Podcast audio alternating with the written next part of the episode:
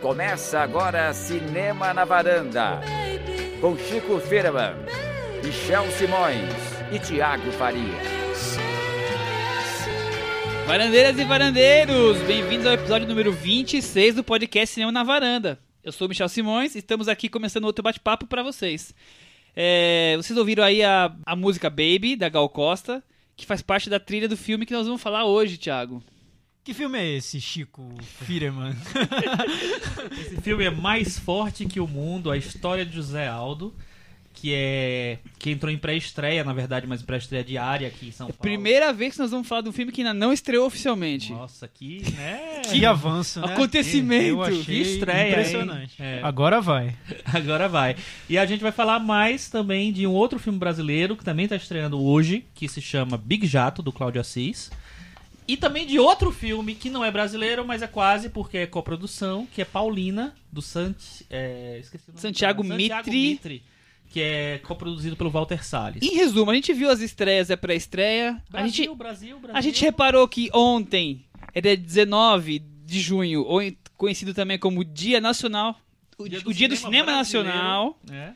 E achou por bem fazer um episódio todo brasileiro, ou então que tivesse alguma veia com o Brasil, não é, Thiago? É isso aí. A gente vai falar sobre as estreias e também sobre os filmes brasileiros que foram produzidos de 2000 pra cá. Vamos O dar que uma, aconteceu nesses primeiros 15 anos desse novo século, né? vamos dar uma geral aí nesse tipo de cinema que tem gente que torce o nariz pro cinema brasileiro, tem gente que acha maravilhoso. Nós vamos provar aqui se a gente concorda, se a gente vai desmistificar essa esse- essa ojeriza que muita gente tem aí Onde- com o filme a gente brasileiro. se- onde a gente tá nessa história, né? Exatamente. E o nome do, do episódio é uma homenagem ao cinema que tá por aqui, por perto, é o cinema ao redor. Hoje, o cinema ao redor. Belo nome, gente. É... Chico, o que, que é o momento agora mágico de toda semana? Olha, agora é o momento do cantinho do ouvinte. Vamos lá, então. É, Com o muita Tiago gente- Faria. Muita gente mandando comentário aqui pra, no nosso blog, que é cinemanavaranda.com. Só entrar lá, deixe seu comentário, a gente vai trazer vários deles aqui pra, pra discussão. Vários não, eu vou selecionar alguns, senão a gente vai passar aqui o podcast inteiro Só comentando relendo e não tem assunto. o que os nossos ouvintes deixam lá de opinião. Vou tentar resumir alguns que apareceram essa semana. O primeiro, claro, tem a prioridade, eu já prometi que toda vez o primeiro comentário Promessa será é lido. dívida, tem gente Aham. cobrando isso. Até apareceu um primeiro comentário aqui terrível que eu tenho que ler, mas vamos lá. É, o Guilherme Kina falou que fez a maratona do, dos podcasts, ele estava fazendo a maratona, estava ouvindo todos.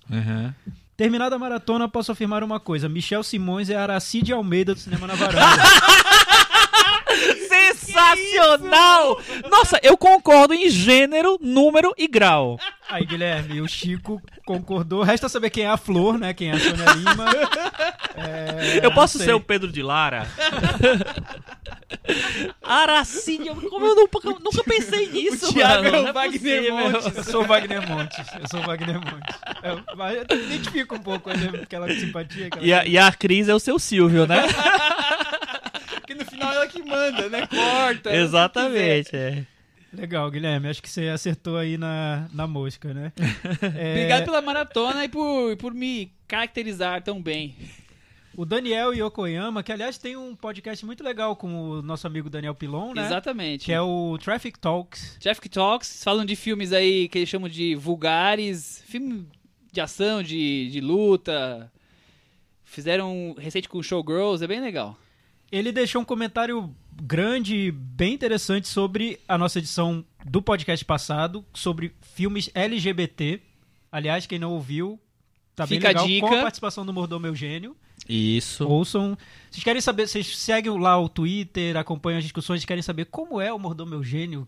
Quem será essa Como é a voz dele? na vida real? É. Nós trouxemos. Além do personagem, trouxemos né? ao mundo. do personagem. É. É só ouvir o nosso podcast, tá lá, né? Fizemos um serviço ao Twitter. Então, o Daniel lembrou de filmes como Azul é a Cor Mais Quente, que aliás a gente não falou muito sobre ele no, no programa Acabou passou- passado. passando Você batido. gosta, Thiago? Você gosta Eu muito do gosto, eu gosto. né? Gosto do Quechiche e gosto Azul é Cor Mais Quente. A parte do comentário dele que eu acho bem legal é que ele falou sobre os filmes de Hollywood que tratam desse tema da temática LGBT, mas de um jeito um pouco ali enviesado, não tão explícito. Por exemplo, X-Men, dirigido por Brian Singer, acaba tratando dessa temática. É? Das entrelinhas. É, Chico? Tá no armário? Tá fora? Não, eu, tá tenho, uma, tenho umas leituras, né, sobre isso, assim, na verdade, sobre os mutantes, até vindo dos quadrinhos mesmo, sobre mutantes, aceitação e tal, enfim. Eu acho que o X-Men 2 tem muito isso. É, mas eu acho que não é, não é exatamente. Não é eu acho que é uma coisa além, mas tudo bem. Vai além disso. Vai além. Tá. Para além. E, e ele falou também sobre V de Vingança, escrito pelo, pelos irmãos, hoje irmãs Wachowski. Eu não lembro do V de Vingança, não lembro se tem eh, um pouco dessa temática no V de Vingança. Eu não lembro. O que tem também. muito essa temática é, recente, é o seriado isso. delas, que é o Sense8. Sim, esse Isso, totalmente. passa É, é totalmente. É. É um- Elas vieram, o elenco do Sense8 veio pra Sim. Parada Gay, inclusive, desse ano, Que eles né? filmaram na segunda temporada uma parte aqui É, da Parada teve uma- Gay. É um seriado, acho que bem ousado até na forma como trata esse tema. É um, assim. é um seriado bem interessante. Ele não é incrível assim, mas ele é bem interessante e ele, ele faz jus aos temas que ele aborda. Sim. Então assistam Sense8. Acho que a, a segunda temporada começa esse ano, mas é só lá pro, pro fim do ano, eu acho. E os, os Washo- as Wachowski agora, ele, elas, eles, elas, na época Elas. eram, eram eles, né? É difícil, Eram é difícil ficar lembrando, Eles né? estrearam no cinema com Liga- Ligadas pelo Desejo, né? Sim. Isso que é um filme, tem duas protagonistas que se amam muito. Muitas vezes, inclusive.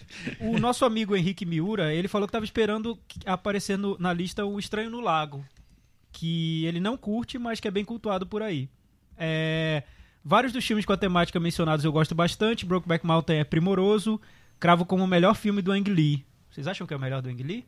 Eu acho, dos que eu vi, eu É. acho que sim. Hum, Eu acho também. É, eu também. É, ele gosta bastante do Amigas de Colégio, do Lucas Mudson. Eu também acho Eu bem acho legal um, esse filme. acho um belo filme, mas eu gosto mais de- do Bem-vindos, por exemplo, que não tem, não tem nessa temática, que eu acho É. muito superior. É o da família hippie. Mas o Estranho no Lago, ele tava nas minhas anotações ali, eu até ia citar, mas não deu tempo. Tava nas minhas também, Chico. É, eu acho um filme muito bom. Eu gosto muito do Amigas de- Colégio, Henrique. Eu acho que é o melhor filme, pra mim, do, do Lucas Mudson. Eu gosto também do, desse que o Chico falou, que é o Bem-vindos. Bem-vindos. Mas eu prefiro Amigas de Colégio. É, ele fala que é a delicadeza em forma de filme. Apareceria no top 5. Legal, Henrique. É, o Francisco Carbone, que aliás comentou, fez um comentário bem legal na edição do filme Campo Grande, porque ele é de Campo Grande. Vocês dois bateram eu. um papinho A gente trocou ali ideia de sobre conterrâneos, foi legal. Ele gostou muito do filme, acha que tem muito de Campo Grande no filme. Eu já acho que não. Então é legal. Entrem lá na- nos comentários e. Isso tá no, esse, esse papo de você tá no Facebook, Tá no É, Facebook. na fanpage do Facebook. Tá. Exato. Mas também ele também fez comentários sobre Agora isso foi lá no, no blog, que ele mandou.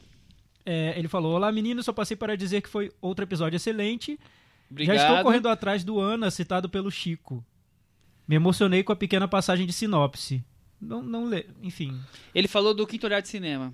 Ah, tá. É, o Ana é um, um filme que é uma, uma menina que eles encontram na rua e levam pra casa e tal. Ouçam, Ana, Ana tem o podcast inteiro, anterior. É, Ana tem inteiro no, no YouTube com legenda em inglês. A cópia não é muito boa, mas assim, eu acho que já desde o início ela não é muito. não, não tem uma imagem tão tão boa, porque ele fe- foi captado em, vi- em vídeo. Então. É e mais ele frágil. falou: bela lista dos filmes LGBT, a lista dos 100 que o Chico fez no blog dele, filmes do Chico, já era muito boa e a discussão foi excelente, incluindo a participação da Cris para falar sobre o Vitor Russo Test. Que tenho medo que não saia mais da minha cabeça e que eu analise todos os filmes a partir, É um perigo. a partir desse teste. Eu tentei não decorar que é pra não ficar fazendo É, esse teste. Eu tentei esquecer pra não ficar. Eu, eu esqueci, mas agora eu quero lembrar pra fazer o teste. Vou ouvir de novo o podcast passado pra. Eu pra também vou saber. ouvir, Thiago. Isso, A gente Vamos ouvir podia todo fazer mundo. isso, Vamos- né? vamos Voltem ao o podcast número 25. Isso. Exatamente. E a Débora perguntou: vocês não vão falar sobre Big Jato? Sempre fiquei imaginando o que vocês pensariam sobre Cláudio Assis. Vamos falar Pois, sobre Big pois Jato. Débora, você acertou. É hoje, today. E temos um comentário muito bom que apareceu na nossa fanpage, né, Michel? Então, Thiago, o Anderson Pereira Paulino mandou uma mensagem pra gente fan- na fanpage. Olá, seis da varanda, como vão? E ele conseguiu fazer a proeza de fazer uma maratona e comentar em pequenos parágrafos todos os nossos episódios. É, eu Então- achei bem legal. Mu- Muito bom esse comentário. Ele disse que não colocou lá no blog porque falava sobre vários episódios e aí não tinha um gancho, mas mandou uma mensagem diretamente pra gente e adorei. Muito legal. Dos melhores comentários que a gente recebeu. Não- por isso vai- que eu pedi pro Michel trazer aqui pro. Não vai pro- dar pra ler ele programa. inteiro porque é gigante. Agradeço bastante, Anderson, nós vamos te responder. Mas, por exemplo, ele comenta que Birdman é realmente mequetrefe. Viu? Ah, que legal, né? Ter ouvintes que acham Birds Mequetrefe. E, por exemplo, ele fala assim: não há um filme para cinema do Michael Haneke que eu não goste. Concordo contigo em gênero, número e grau, Anderson. de, eu desgosto de vários, Anderson, mas também gosto muito de outros, então. O Hong Sansu é um cara batuta e me fez ir atrás de Soju em São Paulo. Olha, Os comentários beleza, deles que são excelentes, palmas, cara. Palmas. Anderson, bem-vindo à varanda. E pra terminar o nosso querido cantinho do ouvinte, eu peguei aqui um comentário que a pessoa, que é o Matheus Abad, que ele já, já comentou outras vezes, mas ele comentou agora, ele deu cinco estrelas pra gente no iTunes. Aê, Olha, Matheus!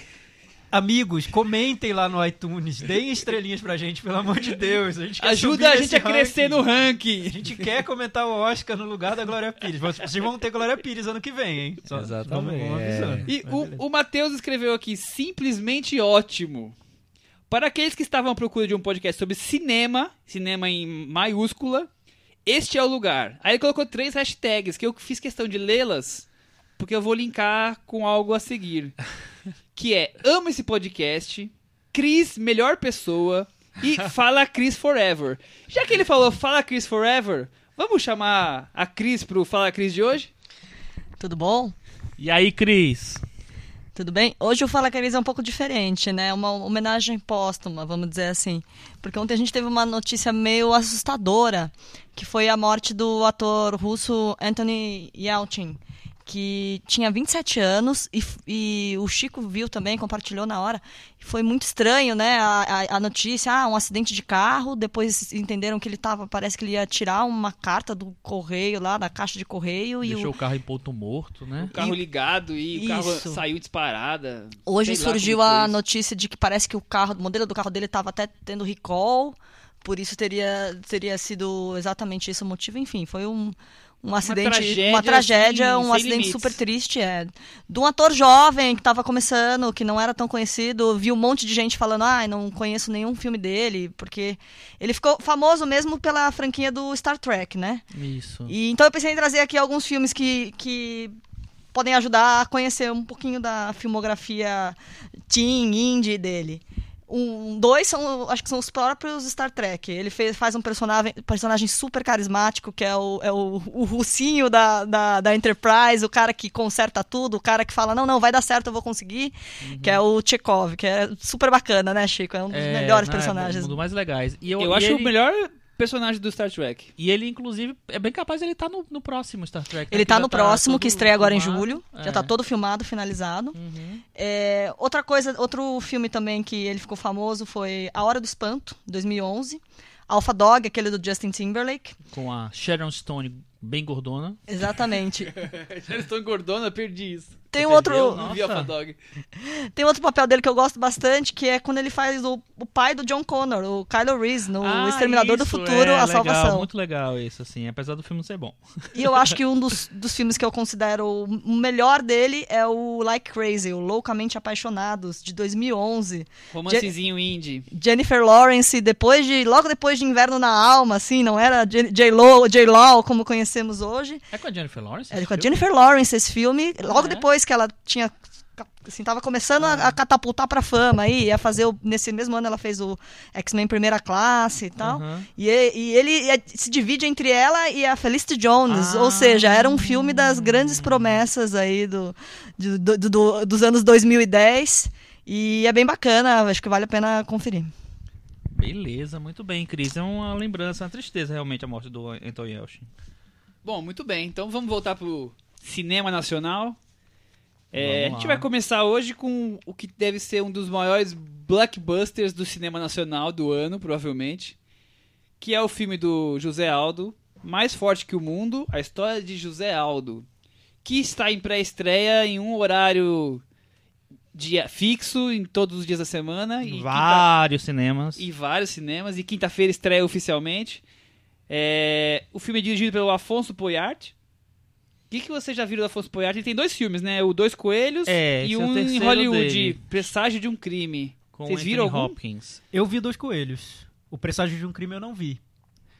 É, o Dois Coelhos, muita gente gosta do filme, ele foi elogiado porque ele tem uma edição meio frenética, referências a filmes como Matrix, é, filmes hollywoodianos, ele tem uma cara de, de, de, de um filme mais moderninho, com influências, digamos, de Guy Ritchie, David Fincher, do- da época do Clube da Luta.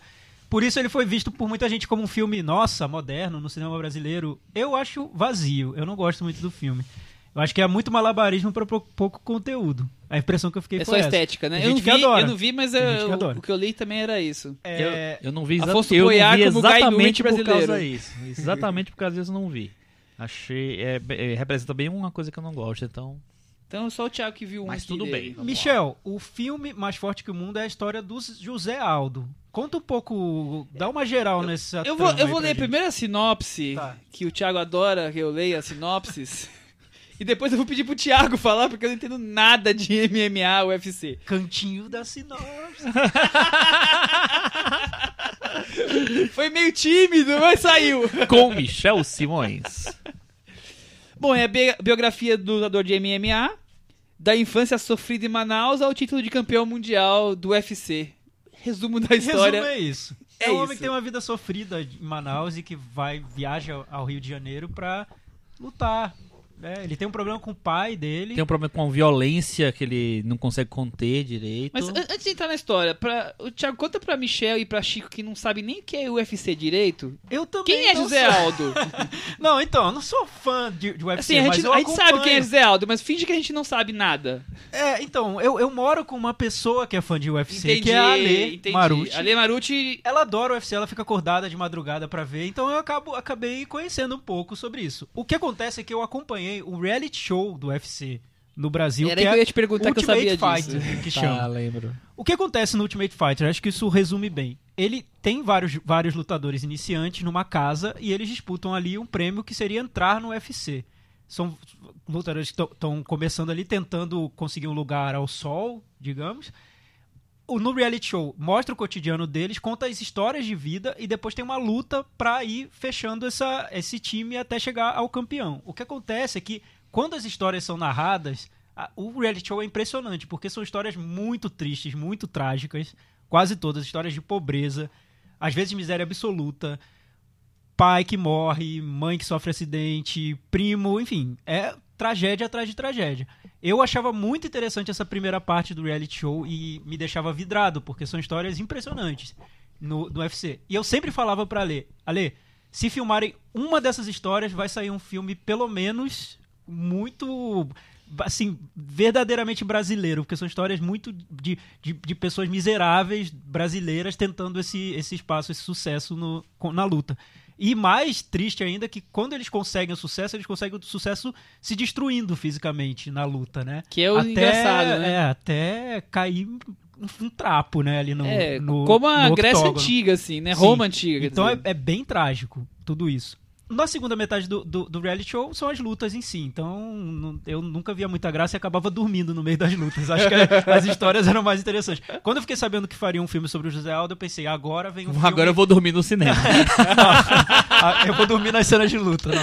Eu tava esperando boas cenas de luta. É, é, mas eu pensei, agora sim vão conseguir explorar essas histórias que eu acho que são super curiosas sobre os- esses lutadores de UFC brasileiros que vêm da, da pobreza quase absoluta para conseguir alguma fama lutando e que aí vão fazer um filme tão de um apelo popular tão enorme quanto foi, digamos, Dois Filhos de Francisco, com esse lado sentimental muito forte.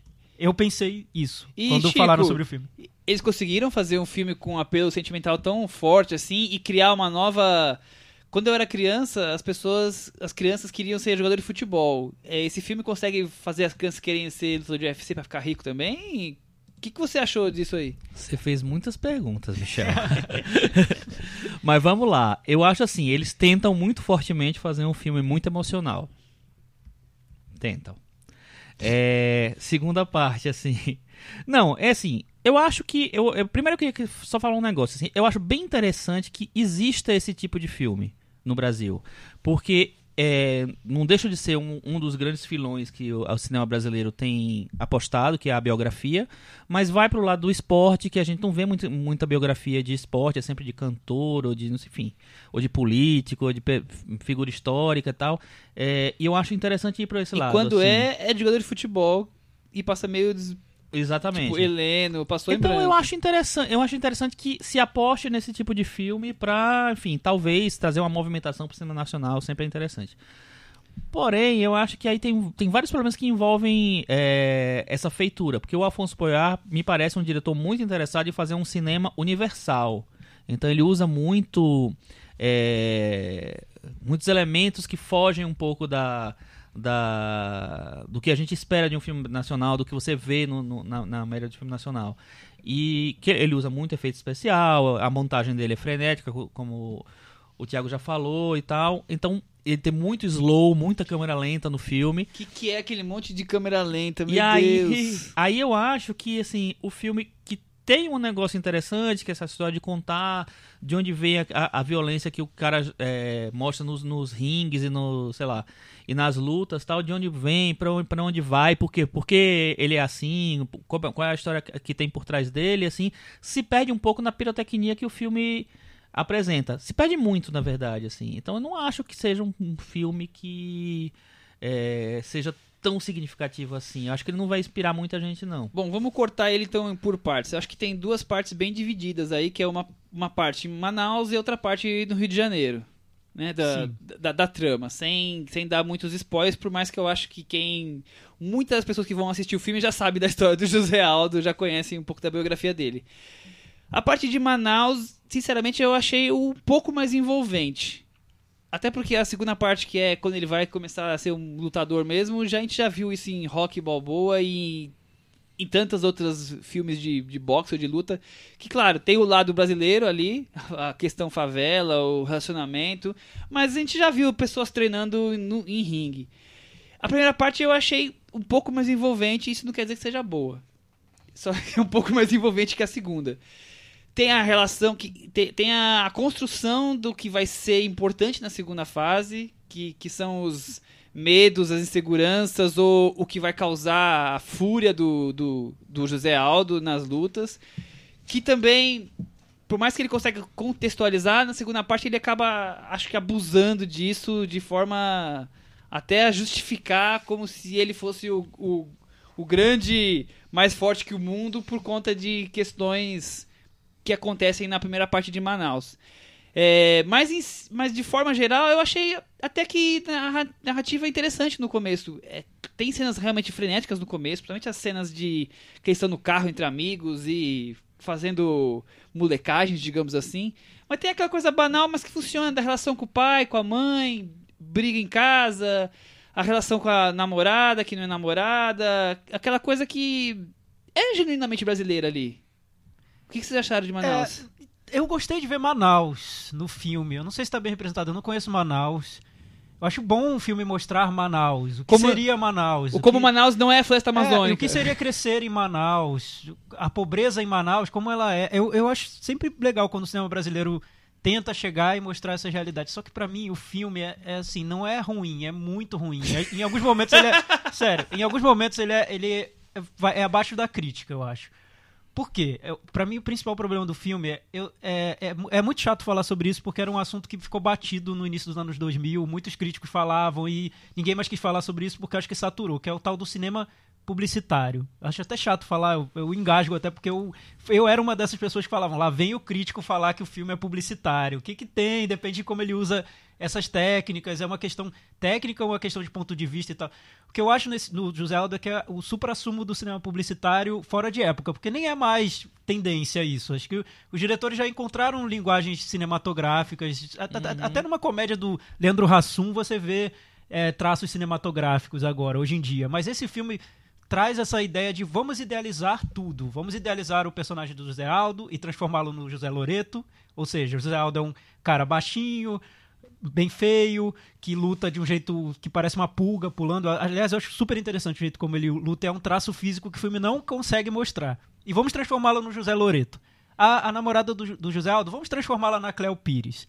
A favela, vamos transformar num lugar meio hipsterzinho, agradável, meio colorido. A festa Inclu- na favela, vamos transformar numa boate. Inclusive, a, a- casa dele É. e, e a do outro cara lá também da favela é um negócio impressionante. Assim, espero que tenha No- casas é, na favela nossa, daquele é- jeito. é- mas é- assim, é é, é praticamente um- uma mansão É, hipster. assim, cê- uma, cê uma cena, que uma tem- cena na praia, uma cena na praia com o José Aldo e a namorada. Vamos transformar num grande num, num, num grande comercial de sandália havaiana, porque chega no momento do filme que eu não sei de que classe social os personagens são, porque são Aham. todos seres publicitários.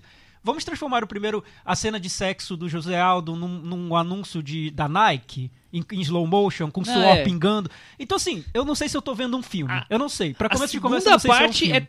Dá, dá pra você fazer recortes e fazer propagandas de Sim. artigos Mas a esportivos, primeira também dá pra você tem, fazer Michel. várias. Não, também Na acho que a segunda é tem. muito nítida, assim. Aquela cena da, da, dele, da, da briga dele com o, o Rômulo Arantes Neto, sei lá, é, o Rômulo Neto que ele assi- que assina, né? É, à noite, depois que tem um acidente de carro e tal, não sei o que lá, é, a ideia, ele quase quis fazer um Wong Kar Wai ali, né? Porque assim, era um Wong Kar Wai dos pobres, é porque... Tá, então, e quando tem a referência de cinema, quando, quando eu vejo algum cinema, são as referências mais manjadas, que é assim, é pegar Clube da Luta do David Fincher. Nossa, tem muito clube da luta é ali. pegar um filme. ma- é, são aquelas referências óbvias, assim. Parece que o diretor viu três diretores americanos dos anos 90 Viu, e criou três filme filmes, né? É, então, assim, pra quem gosta de cinema, eu acho um filme que é um tédio, é tudo referência manjada, e quando não é cinema, é, é pura publicidade. Às vezes literal, porque às vezes eles estão vendendo tênis, às vezes eles estão vendendo é, whey protein, não sei, energy drink. é. É, tem- às vezes é literal. Tem vários momentos de propaganda. Sim, mas às vezes on, é, né? é a técnica publicitária usada no filme pra idealizar a vida do José Aldo. Isso, isso eu acho terrível, porque no fim do filme eu pensei, ué, eu vi o José Aldo ou eu vi uma idealização? E você vê uma ide- idealização de uma história de miséria no Brasil sobre o UFC, acho que tá tudo errado. Idealizar isso de uma maneira publicitária. Se tem algo mais distante da vida desses lutadores é a publicidade. É um mundo à parte, né? Eles são usados para fazer publicidade quando eles estão lutando e já estão nessa segunda, nesse segundo estágio de vida. Mas quando eles estão na miséria, é totalmente anti-publicidade, é o off-publicidade, né? É, é o outro lado. Enfim. Eu acho que ele tem um- um- uma coisa que é meio truncada na mensagem que ele quer passar, que é o seguinte: a, a princípio, é, quem viu o filme isso, vai- isso fica claro, acho que nas primeiras cenas.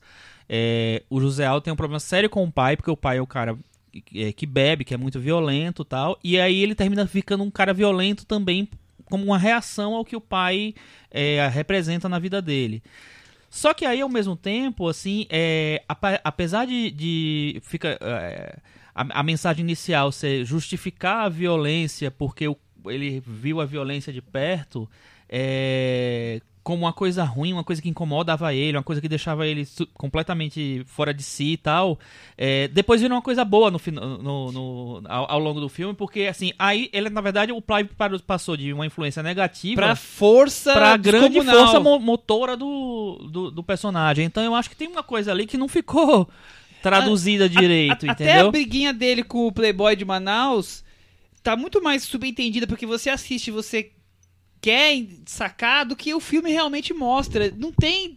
Tudo bem, tem o, o triângulo amoroso, tudo, mas não tem tantas razões pra ele ter uma fúria tão gigantesca que o torna o, Gor- o- o Golias por culpa da, do, de um desentendimento com o, o Playboyzinho que faz luta com eu, ele. Eu, eu acho a figura do pai é, poderia ser boa no filme, porque ele é bem dúbio, assim, é o pai que é, é negativo, mas também é de outra maneira é positivo. Tudo bem, eu não sei se o filme consegue construir isso Não, bem na então, o narrativa. filme não consegue construir isso, ele joga isso, mas ele joga, não consegue é bem construir jogado. isso. Até a relação da família com o pai, aquilo me incomodou tanto, porque o pai, às vezes, a família odeia e às vezes você vê que a família adora e todo mundo naquele mesmo tom, assim, eu não sei, E- eu não, não, E, não consegui e ele desenvolve a muito. família, mas abandona as irmãs, quer dizer, tudo meio aproveitado do que o que me interessa aqui, vou jogar o que me interessa e vou desprezar o que não me interessa.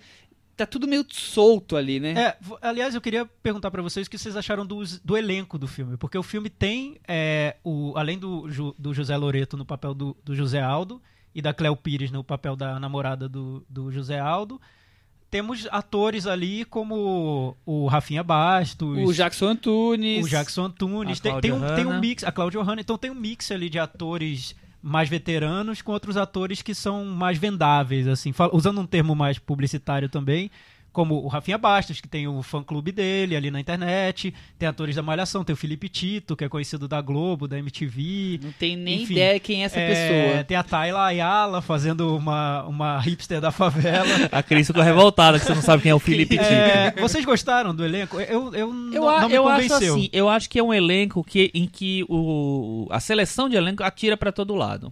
Porque ele quer reservar uma, uma coisa mais. é, uma base, vamos dizer assim. Tipo assim, colocando a Cláudia Hanna como a mãe. é, e o Jackson Antunes como o pai, que eu acho até que eles tão, dão conta dos personagens. Assim, não acho que, na, que é nada demais, mas não acho que eles estão ruins. Tem o coisa. Cortaz, que eu acho que é a melhor atuação do filme, aliás. Então, aí tem o Millie Cortaz, que também é a melhor atuação do filme, mas é. É a escolha mais óbvia do cinema Sim, brasileiro, né? total. Porque ele tá em Ele todos os sempre filmes lá, brasileiros. sim, claro. É, e eu também acho o personagem dele muito tapado. E- Ele faz bem, mas também é um, é um personagem meio clichê do, É, clichêzão, do gênero, né? clichêzaço. Assim como outro que eu acho que faz muito bem, muito bem é exagero, menos, menos, que, que tá correto, é a Paloma Bernardo. Eu, eu já achei ela deslocada. Esperava um elenco um pouco mais ali, natu que tiv- tivesse, circulasse com mais naturalidade Sim, dentro ela não tem do esse tema perfil, mas ela fez um perfil, tipo, qualquer atriz faz. Mas Mas, seguiu mas a eu- cartilha, Mas eu assim. ainda acho que hoje, em 2016, eu acho estranho ver o elenco Malhação interpretando Não, não Pobres tem- de Manaus, não tem entendeu? nada a ver, né? E o elenco Malhação interpretando pessoas que estão sofrendo na vida, no Rio de Janeiro. a Cleo Pires me incomodou. Eu acho que o filme, o símbolo do filme, ah, o, o defeito, o problema do filme tá todo resumido na presença da Cleo Pires no filme. Que eu acho um erro, um equívoco. Cleo não tem Pires- por que ser a Cleo da Pires. Cleo Ela fez um Pires. sorriso, ela não é uma atriz, né? E, e eu não consigo associar a Cleo Pires à pobreza. Desculpa. Não, não é. Mas também Vocês não, mas conseguem? não Mas fica ela- muito Mas claro. ela não é pobre no É, filme. não fica muito Ela claro quem ela é. de classe média é. baixa, de classe média baixa, mais ou É, menos. não Eu sei, não mas achei não sei isso nem se ela, a classe não. é média Será? baixa. Eu É, achei é. isso. Então, não fica claro isso. Talvez até porque. Como é que você vai dizer que a Cleo Pires é pobre, né? Mas enfim, tudo bem. É, Acho que, acho que mas o problema pra de mim, definir a classe social dos personagens. é- eu não mas pra tá mim tão- o erro maior, maior, maior, e aí eu acho um erro assim monumental do filme é a escalação do Rafinha Bastos. É horrível. é horrível, Porque assim, ele não combina em nada com nada. Ele, não é ator, ele, ele não prova tem, que ele não é ele, ator. ele não combina com, com o personagem, assim, ele faz um cara que saiu de Manaus antes do José Aldo, é, ele tá, e aí foi para lá na, na, na academia, é ele que faz a ponte do José Não, Aldo pro ele- José Aldo Ele entrar é, uma, naquela é coisa. de Manaus, né? Ele é de Manaus, né? Quem? O, o, O personagem. do personagem. É, de Manaus. Ele saiu antes, eles falam no, no começo do filme, né? É, então, assim, ele não tem a mínima preocupação com sotaque, não tem a mínima preocupação em, em, sei lá, sei- criar uma, um- uma. Sei lá, uma, uma. Não é ambientação a palavra assim. Colocar ele. Composição do com- personagem. é, compor um personagem, um cara, um manauara que foi para pro Rio de Janeiro. Não tem nenhum. Tem hora que ele fala. Ele vira pro mar e fala o mar. Entendeu? Não, não existe isso, sabe? Então, pô, cadê a, a preocupação? Fora que o Rafinha Bastos, até pela figura dele, que é um cara que surgiu em programa de humor barra jornalismo, é, e virou uma figura mais folclórica do que qualquer coisa hoje em dia, é, eu acho que ele toda vez que ele. Que ele, que ele é, quando começava a me interessar por alguma coisa do filme, apareceu o Rafinha Bastos, aí eu disse, ah, não dá. Desandou. Não tem condição. então, isso, isso aconteceu comigo, mas aconteceu o filme inteiro. Assim, não foi só com Rafinha Baixo, foi principalmente com a Cleo Pires. Eu acho que Cleo, Cleo Pires ela aparecia, eu pensava em qualquer coisa, menos naquela trama, naqueles personagens, naquela situação. Não sei. Ela me tirava do filme a todo momento, naquela realidade. Eu não sabia mais o que era, não sabia que favela era aquela, não sabia se ela era uma personagem rica que quis morar na favela, porque quis. Eu queria saber mais sobre a personagem, enfim, não sei. Não sei o que, que aconteceu, o que aconteceu com ela. E tinha aquela outra personagem também, que é a menina que é meio, meio hippie Sim, e tal, que e também que é mora lá, e que tem totalmente, fotografias na- é. no barraco. Eu não É, sei, não, não sei. Letrada, assim. É. culturalmente, Eu não- quem são é, aquelas pessoas? eu não- Elas eu- são pessoas ricas que foram pra É, favela? eu não Por sei se a gente tá, a gente, a gente tá com a, com a visão muito preconceituosa da favela, mas assim, eu acho que existe uma necessidade de se explicar aquilo, aquele tipo de personagem ali. Chico, eu não sei, não, não acho que seja isso. Eu acho que é a dificuldade de saber quem é o personagem. Então, Ponto, eu acho que assim, tem que acabou. É, quem é aquele personagem? De onde ele vem? O que ele quer? É só, é só o motivo romântico do José Aldo? Ou- e o Rafinha Bastos é só o motivo cômico do filme? É isso? Acabou? É só isso que vocês têm pra oferecer? Isso que eu queria saber, assim.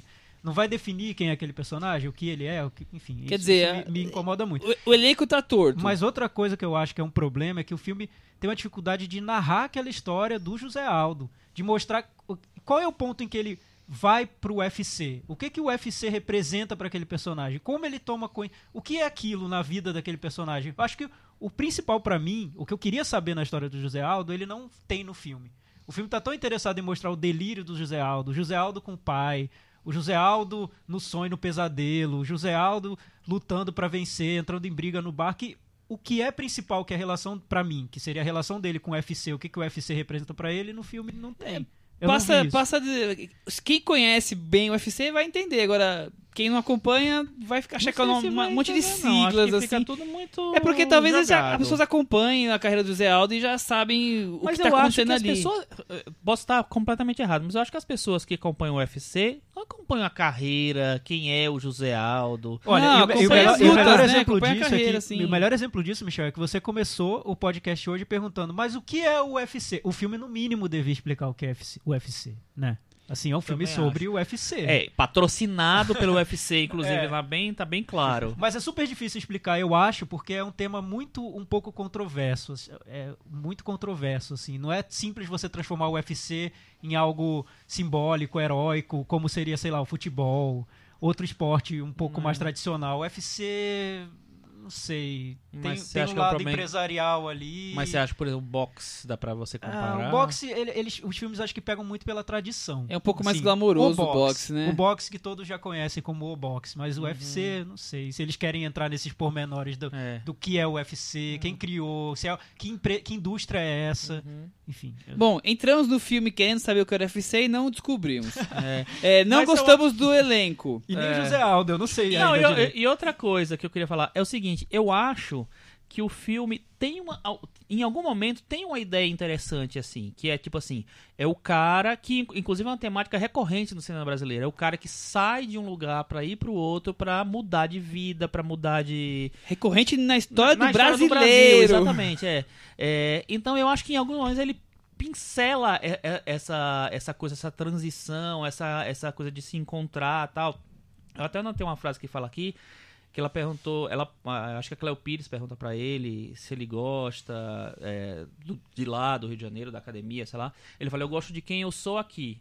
Eu acho que nesse momento o filme tenta, sabe, mostrar, falar um pouco dessa coisa da transformação, mas é muito raso, acaba ali, entendeu? É a melhor ideia do filme. É É. tentar mostrar isso. que uma- É. A pessoa não deixou de ser ela mesma, mas ela conseguiu ter uma posição Também- social diferente na, na mudança de cidade. E eu acho que é o, eu- eu acho o que tem de melhor além- no filme. Além da posição social, mas o cara disse, o o cara que tava completamente perdido, porque ele vivia numa, numa situação caótica, com uma família que não era estruturada, que tinha, sabe, um, um problema sério ali, eu acho que ele começa ali, é ele sozinho construiu o negócio dele. Só que o filme, é ele circula por ali e não vai pra É desperdiça, né? É, Desperdiça. quando o pai fala pra ele, quando ele tá saindo de Manaus, assim, é, é, mais ou menos isso, cuidado pra não me levar junto, é, que é um- um- uma, uma coisa que o filme tenta desenvolver, ele não consegue desenvolver.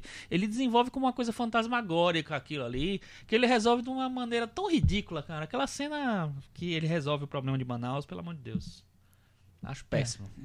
Pois é. É, não gostamos do, do elenco, não gostamos do diretor, achamos ele com câmera exageradamente tremida, picotada, cheio de efeitos especiais, slow Olha, motion. Michel, Agora, claro que eu não tenho nada contra a câmera tremida, picotada slow motion. Tudo isso maravilhoso, é técnica. de- desde que bem o problema utilizado. É usar como todo mundo já usou, de um jeito manjado, Desde que bem em utilizado. qualquer anúncio da Exatamente. Nike. Tá, é só isso que Agora, eu queria deixar e as cenas de luta?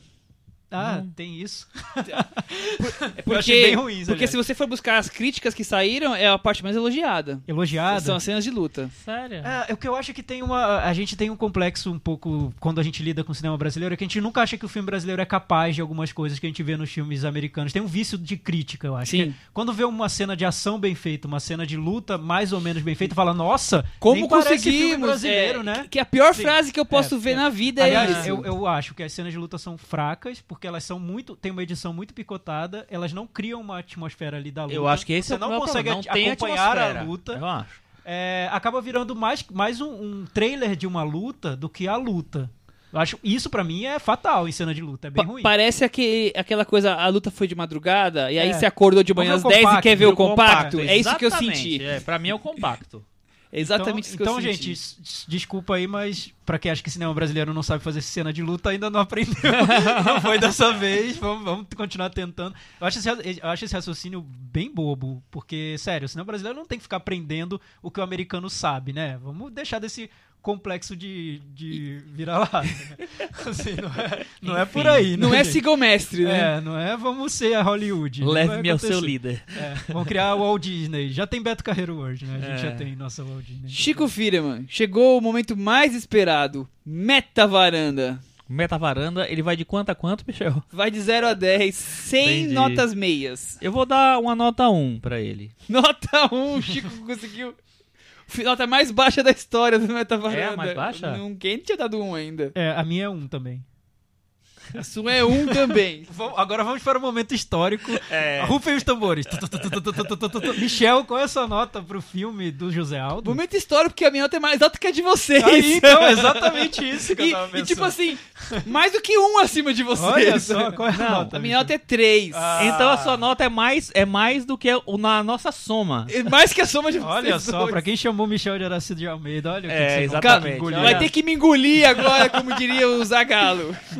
Com isso, ele chegou com 17 e tá disparado como o pior filme que a gente comentou Ah, aqui no legal, Meta Varanda. Eu Muito bem, acho parabéns. a varanda é exemplar, realmente. Vai ser o único lugar no Brasil que vocês vão ver essa nota pra esse filme. Com certeza. Mas será? O povo tá gostando tanto É, assim? Ah. Não, não tá gostando, mas eles, as pessoas estão elogiando. Agora, minha pergunta é direta. Nós não gostamos, não achamos um grande cinema. Vai fazer sucesso no público? Eu acho que muita gente vai gostar. Eu indico pra muita gente. Eu não indico pra Eu ninguém, nem indico. pros meus Porque inimigos. eu sei que tem gente que vai gostar e eu indico. Eu não vou indicar pra ninguém É, não esse filme, também. Mas eu, eu acho que ele vai ter um certo sucesso. Não sei se vai ser muito ou pouco. Eu não sei se o UFC é tão popular assim quanto a gente acha. É um nicho, mas é um É, nicho maior que, que a o- NBA ou Mas que a acho que NFL no além. Brasil. Mas algum- acho que vai além, Em Chico. algum momento você falou, você falou do Dois Filhos de Francisco. Eu, que é um filme que, que filme que você defendeu, não foi na época? assim, Defendi, no- defendi. Eu, né? aliás, eu, eu fiz uma matéria. Quando eles estavam filmando, eu fui lá pra Pirinópolis, acompanhei, colei com os garotinhos. Tiago, vamos falar a verdade. Você dirigiu uma cena. Dirigiu uma cena do Dois Filhos de Francisco, Não sabemos se ela entrou no É, corte, mas você dirigiu mas- uma mas cena. Então, é, entrou no corte. mas, mas então, o- eu acho que é muito semelhante, porque o Dois Filhos de Francisco, quando estreou, muita gente disse: não vai ser esse sucesso todo porque ele vai pegar um nicho só de fãs de música sertaneja. E o filme foi lá e deu a volta e virou uma Mas biografia. É porque, é- é- mas é porque eu acho que. O... Porque o filme é bom. Não, uma música, sei. a música sertaneja eu acho que é muito maior do que a gente acha. Ah, eu não sim. sei se o UFC tem essa Não, é muito maior que o UFC, penetração você sem Você tem dúvida. que ver que o público de cinema, Uhum. cinema mesmo no Brasil, não tô falando só cinema brasileiro, é um público de classe média.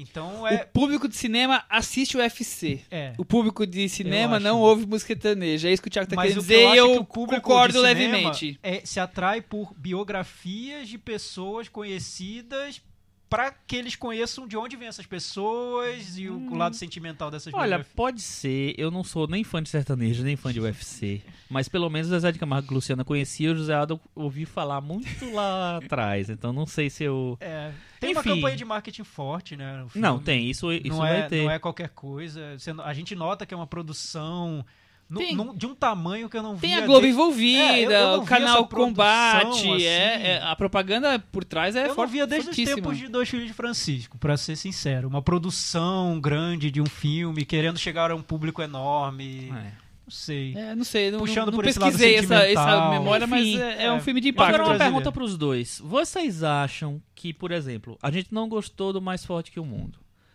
Você acha que é ruim ele fazer sucesso?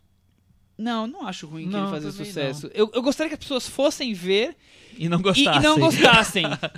Mas é uma forma de as pessoas saírem de casa pra ver um filme nacional. É, eu, eu acho que essa movimentação sempre é, termina ganhando pra, pra- pra- de, um, de, um, de um certo lado. É, eu acho que também corre o risco da pessoa ficar lá dizendo, nossa, esse é o supra-sumo do cinema nacional, porque tem um efeito especial, porque tem uma E- câmera Esse é um, é um perigo. É, É. como se fosse, ah, finalmente, né? Nossa, esse cinema nacional que só faz filme ruim, Fez um cinema- finalmente fez um filme bom. Igual Hollywood. Mas e você? Eu você... vi, eu vi esses comentários na época do Cidade de Deus, eu vi esses comentários na época do Dois Filhos de Francisco, enfim, até de filmes bem abaixo da, da crítica, como Olga, por exemplo. Nossa, E ainda cinema nessa brasileiro. edição nós comentaremos os melhores filmes do brasileiros dos De anos 2000 2000 pra pra cá. Mas, Thiago, mas- mas A gente você, já tá falando sobre isso indiretamente, mas você que né? você gostaria que esse filme fizesse sucesso ou você acharia ruim? se não- Eu não sei, não acho nada ruim. Eu acho que nunca é ruim fazer sucesso, porque tem gera emprego, tem o lado econômico aí do cinema que é bom ter, existir. Mas eu acho um filme ruim, então eu não torço. Eu torço meio contra, né? Podia ser um filme melhor, né? É, não sei. Boa. Bom, Pelo vamos seguir o É jogo, difí- porque tem bastante pergunta, assunto Chico. hoje. Vamos, vamos, Difícil vamos pergunta, essa pergunta, Chico. Aí a gente vai sair dos extremos, de um filme com um apelo totalmente popular para um filme que tem um apelo já para um público mais restrito, de um autor que já tá fazendo uma carreira aí é, autoral, digamos assim, que é o Cláudio Assis. Do, do cinema pernambucano, que é uma das cinematografias brasileiras mais fortes desse período que, Que a tá- gente vai falar. Tá aí com uma, um, um expoente aí, cinema, cinema de, de Pernambuco, que é o Big Jato, dirigido pelo Cláudio Assis. Pra quem não conhece o Cláudio Assis, ele dirigiu Amarelo Manga, foi o primeiro filme dele. Depois ele dirigiu Baixio das, das Bestas. Febre depois do. Febre do Rato. E agora vem com Big Jato, com Matheus Naustegali, puxando aí o, o, Que é um ator o elenco. é, fetiche dele, né? Tá em todos Tá em os todos os filmes filmes dele. É, A Marcélia Cartacho. Vocês gostam de, de, de Cláudio Assis? Quem começa? Vai, Chico. começa. Então vou começar. É, a minha primeira impressão do Cláudio Assis foi muito ruim. Porque Amarelo Manga é um filme que muita gente gostou, foi muito celebrado, porque era um- uma coisa de trazer sangue novo para o cinema brasileiro. É, mas eu não gostei nada, porque eu acho que o Cláudio Assis tinha uma coisa de fazer um cinema, sei lá, de choque, uma estética do choque que ele tem, que eu acho que ele usa muito forte nos primeiros dois filmes dele, que me irritava profundamente. Eu acho que ele se vendia muito pela por, é, por ser radical, por mostrar coisas radicais. é, e eu acho que no Amarelo Manga e no Baixio das Bestas, principalmente, é, isso é super elevado a mil potências aí. Então eu não gostei.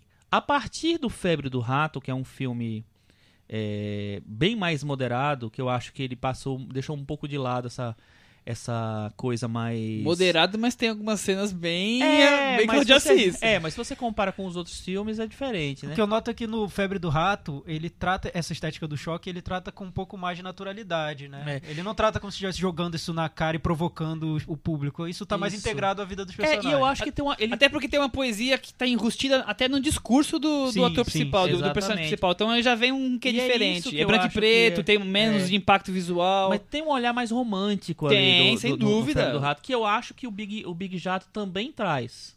Os É, dois primeiros filmes são, são sangue e suor. é, Eu acho os dois primeiros filmes mais.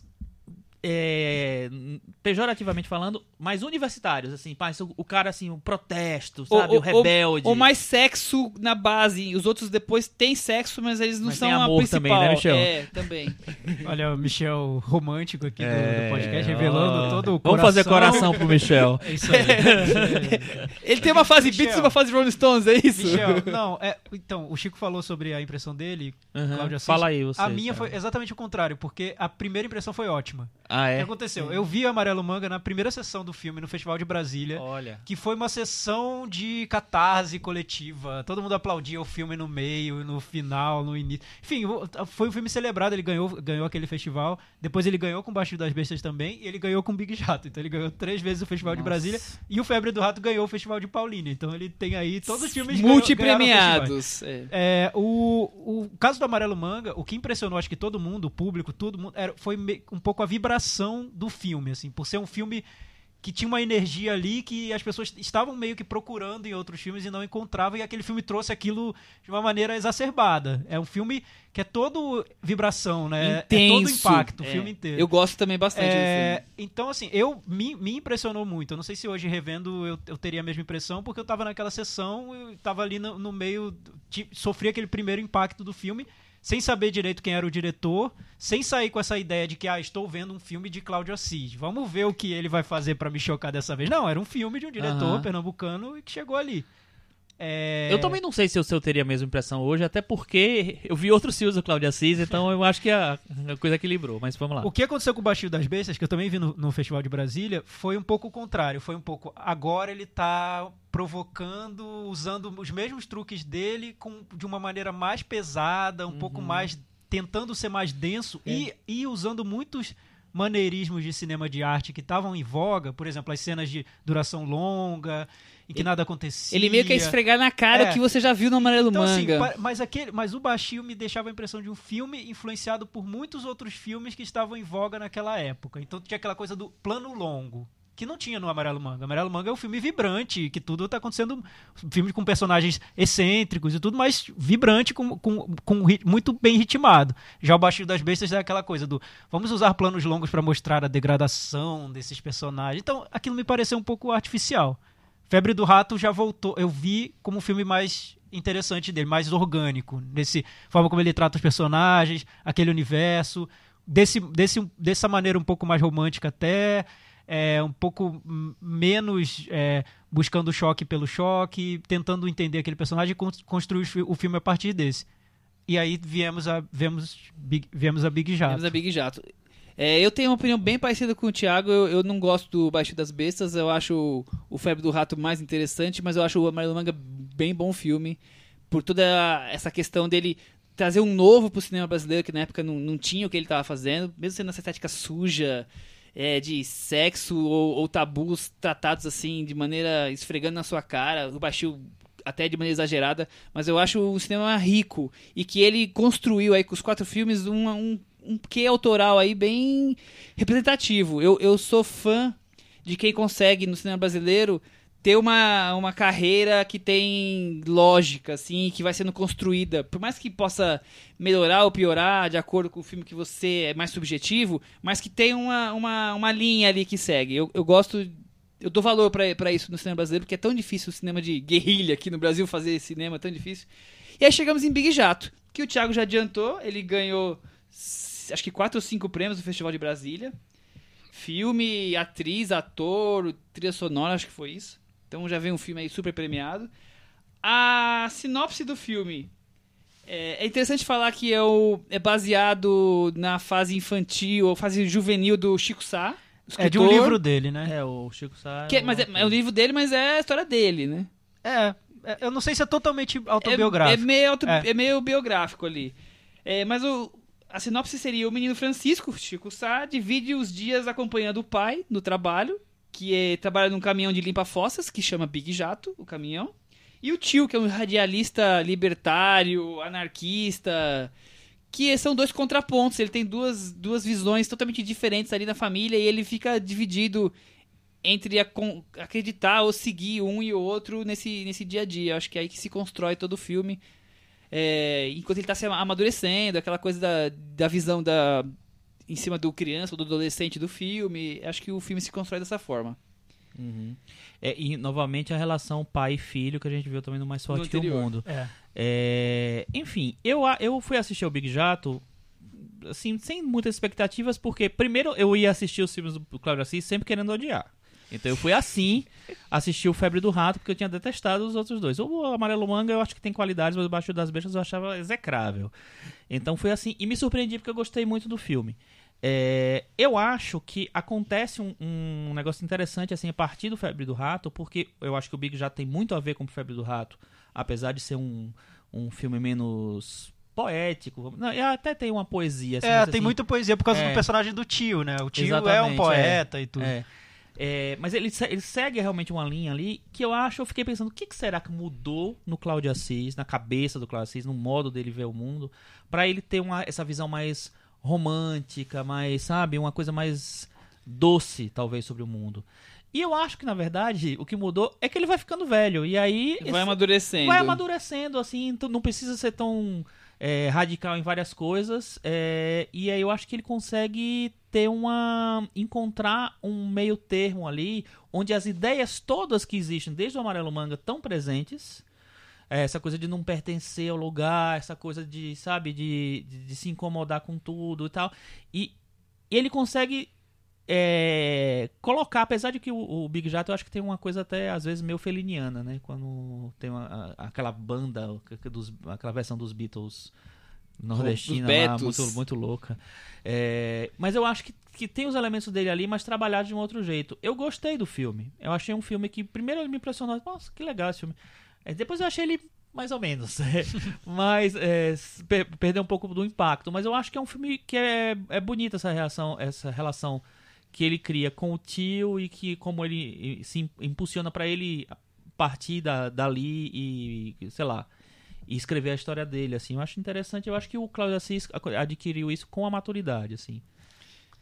Mas eu já vejo, é. um, eu vejo um problema que eu gostava mais anterior. Eu acho o filme mais palatável dele na questão narrativa, o, o filme mais acessível. Eu é, gostava mais da coisa mais. Eu, eu, não acho, eu não acho que isso seja, eu não acho que isso seja um, um, um, problema querer ser acessível. Aliás, vale lembrar que o Amarelo Manga, o Cláudio Assis ele planejou como um filme popular, tanto que ele exibiu o filme numa sala super popular de Recife, eu acho. E fez um sucesso ali, ele até, isso até virou matéria na época. Ele queria que fosse um filme como eram filmes brasileiros dos anos 80. Ele tinha essas referências de um cinema brasileiro popular e forte, assim, uhum. e, e, que trouxesse esses personagens que não são mostrados no cinema.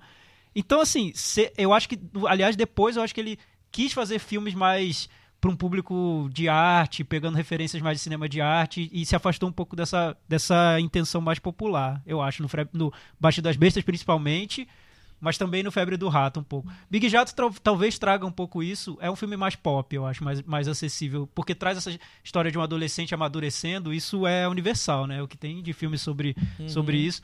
É, o que me incomoda um pouco é que eu gosto muito da, da relação do adolescente com o pai e com o tio, como ele cria essa, esse triângulo usando o Matheus Nastergalli para fazer os dois personagens, do pai e do tio. É, faz como irmãos gêmeos. Mas eu sinto que o filme ele não ele cria, ele cria um, um, uma premissa, um início daquela relação, e eu não sei, na, na, narrativa ele não vai, ele não, ele não engata a narrativa, é, eu acho. Era outra coisa que eu ia falar. Eu acho que ele fica na primeira marcha e depois para, O menino não encanta eu como não, personagem, como ele, assim. Por que ele para? Eu, até, eu queria até saber por quê, o que acontece, assim, por que não, o, o, o, por que parar nessa relação dele com o pai e o tio e depois deixar, transformar o filme em algo quase etéreo, solto ali, no ar, sem, sem ter um rumo Porque o, pai e, o tio são, é o pai e o tio são tão diferentes e parece que o menino absorve isso. Não, não, eu não sinto o conflito que isso deveria gerar é, nele. Eu não vejo conflito. Eu também. vejo ele absorvendo isso de uma maneira quase automática. Eu acho que isso não condiz muito com a idade e com a tamanha discrepância de,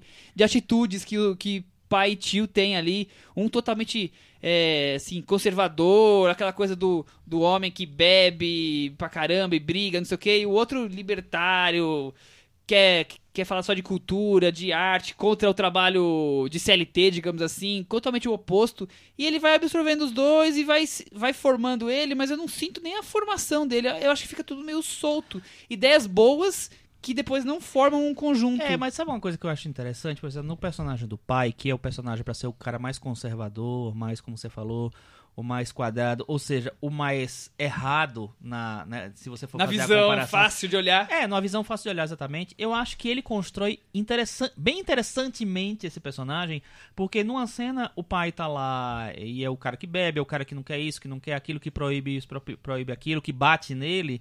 Na outra ele é um cara super carinhoso, super amoroso, tal. Então eu acho que existe uma é, uma humanidade que ele dá pro personagem, assim, que é, dif é difícil de você ver num filme que talvez tenha que, é, queira ter esse esse é, estalo, essa coisa pra, motivar o personagem. Tipo assim, o pai me batia e, e era um, um cara, um cachaceiro da casa, tal, não sei o que lá, e isso vai me motivar para ir embora.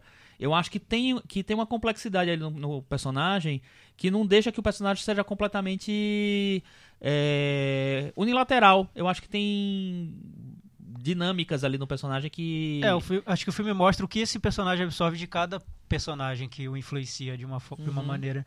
Mas é legal até comparar com o filme do José Aldo, porque é mais ou menos a mesma intenção do personagem do pai. do pai e filha esse, é esse, essa, esse pai dúbio, né, que ao, ao, mesmo tempo influencia negativamente e positivamente também, de, de alguma maneira.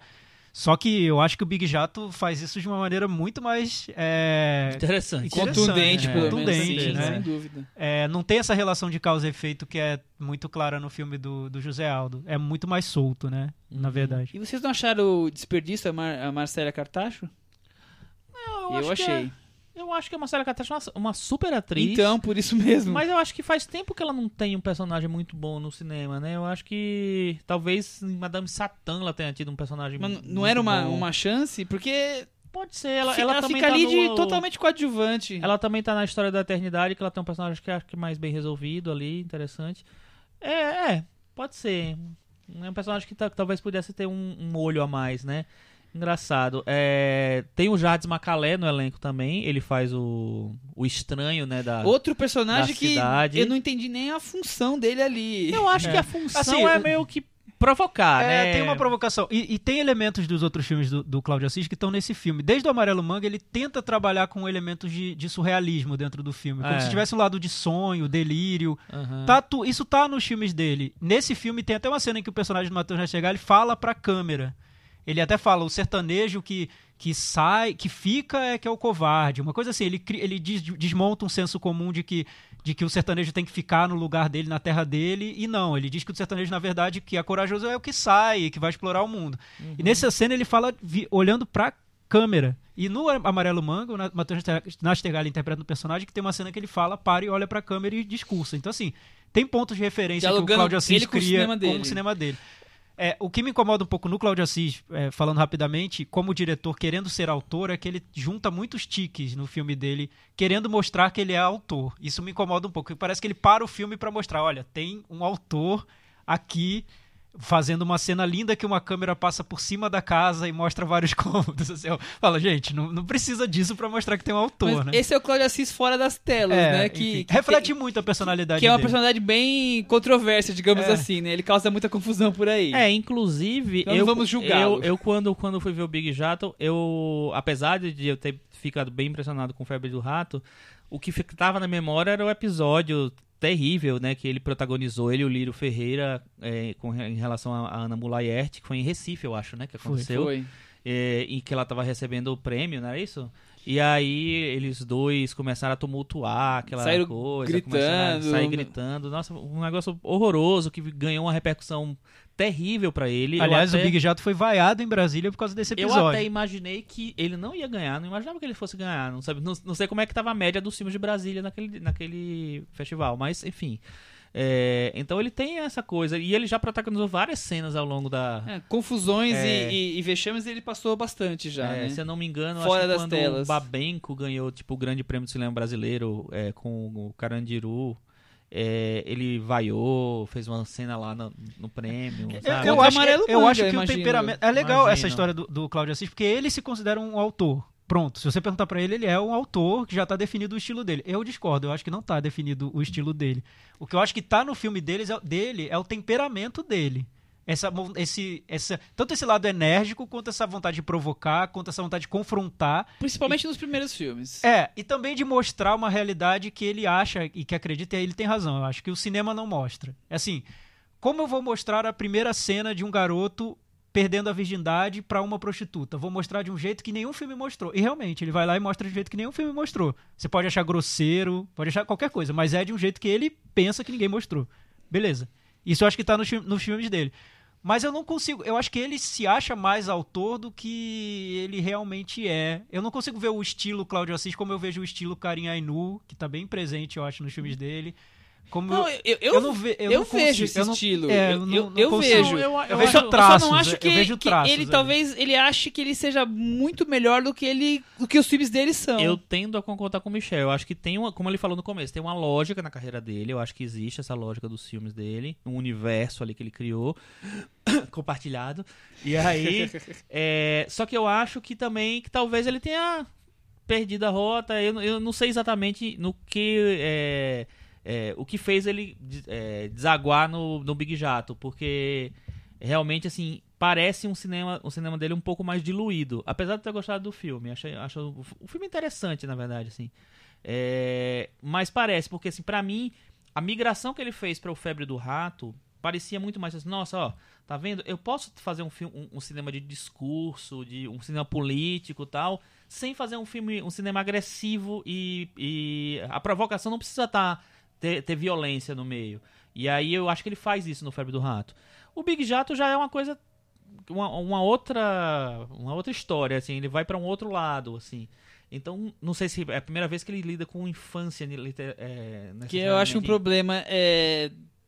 Tantos e tantos filmes fizeram isso que tá difícil de fazer algo diferente ou, ou original, né? É, eu, eu, eu, eu acho, eu, eu concordo quando vocês dizem que tem temas que estão nos filmes do Cláudio Assis. Ele trata sempre de personagens mais marginalizados, de, de, poe, de poe, da poesia. É quase uma poesia beat, é, ultra, que está fora de, do tempo do, dos beats, assim, enfim, sobre a realidade é, nordestina, sobre enfim, a, é, essa relação de meio até escatológica dos personagens com o lugar onde eles vivem. Tem, tem temas nos filmes dele, mas eu não sei se se eu batesse o olho no Big Jato sem saber de quem era, se eu falaria, ah, é um filme do Cláudio Assis, claro. Não, até porque o Big Jato. O Big eu Jato, acho que não. Nem Febre do Rato como também. Eu como eu falei, o Big Jato tá, é, mais, é mais acessível, então ele já perdeu um pouco da, da força autoral que tinha nos outros três filmes. Agora tem uma ele coisa... parece que tipo aí do Movie, tem vários filmes que ele consegue se aproximar mais do Big Jato do que do cinema do Claudio Assis. ele já tá do movie é, é um exemplo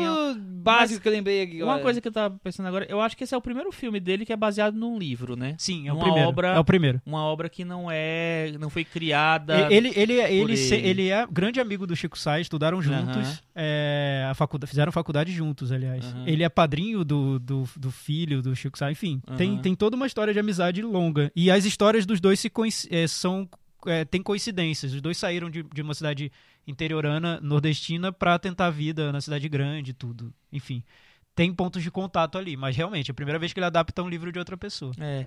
é o, todos os roteiros dele também são assinados pelo Hilton Lacerda, né, que é o, o diretor que depois virou diretor com tatuagem. E eu acho que o Wilton Lacerda, eu acho que talvez seja talvez mais responsável por essa parte mais romântica do, dos da filmes trama. dele.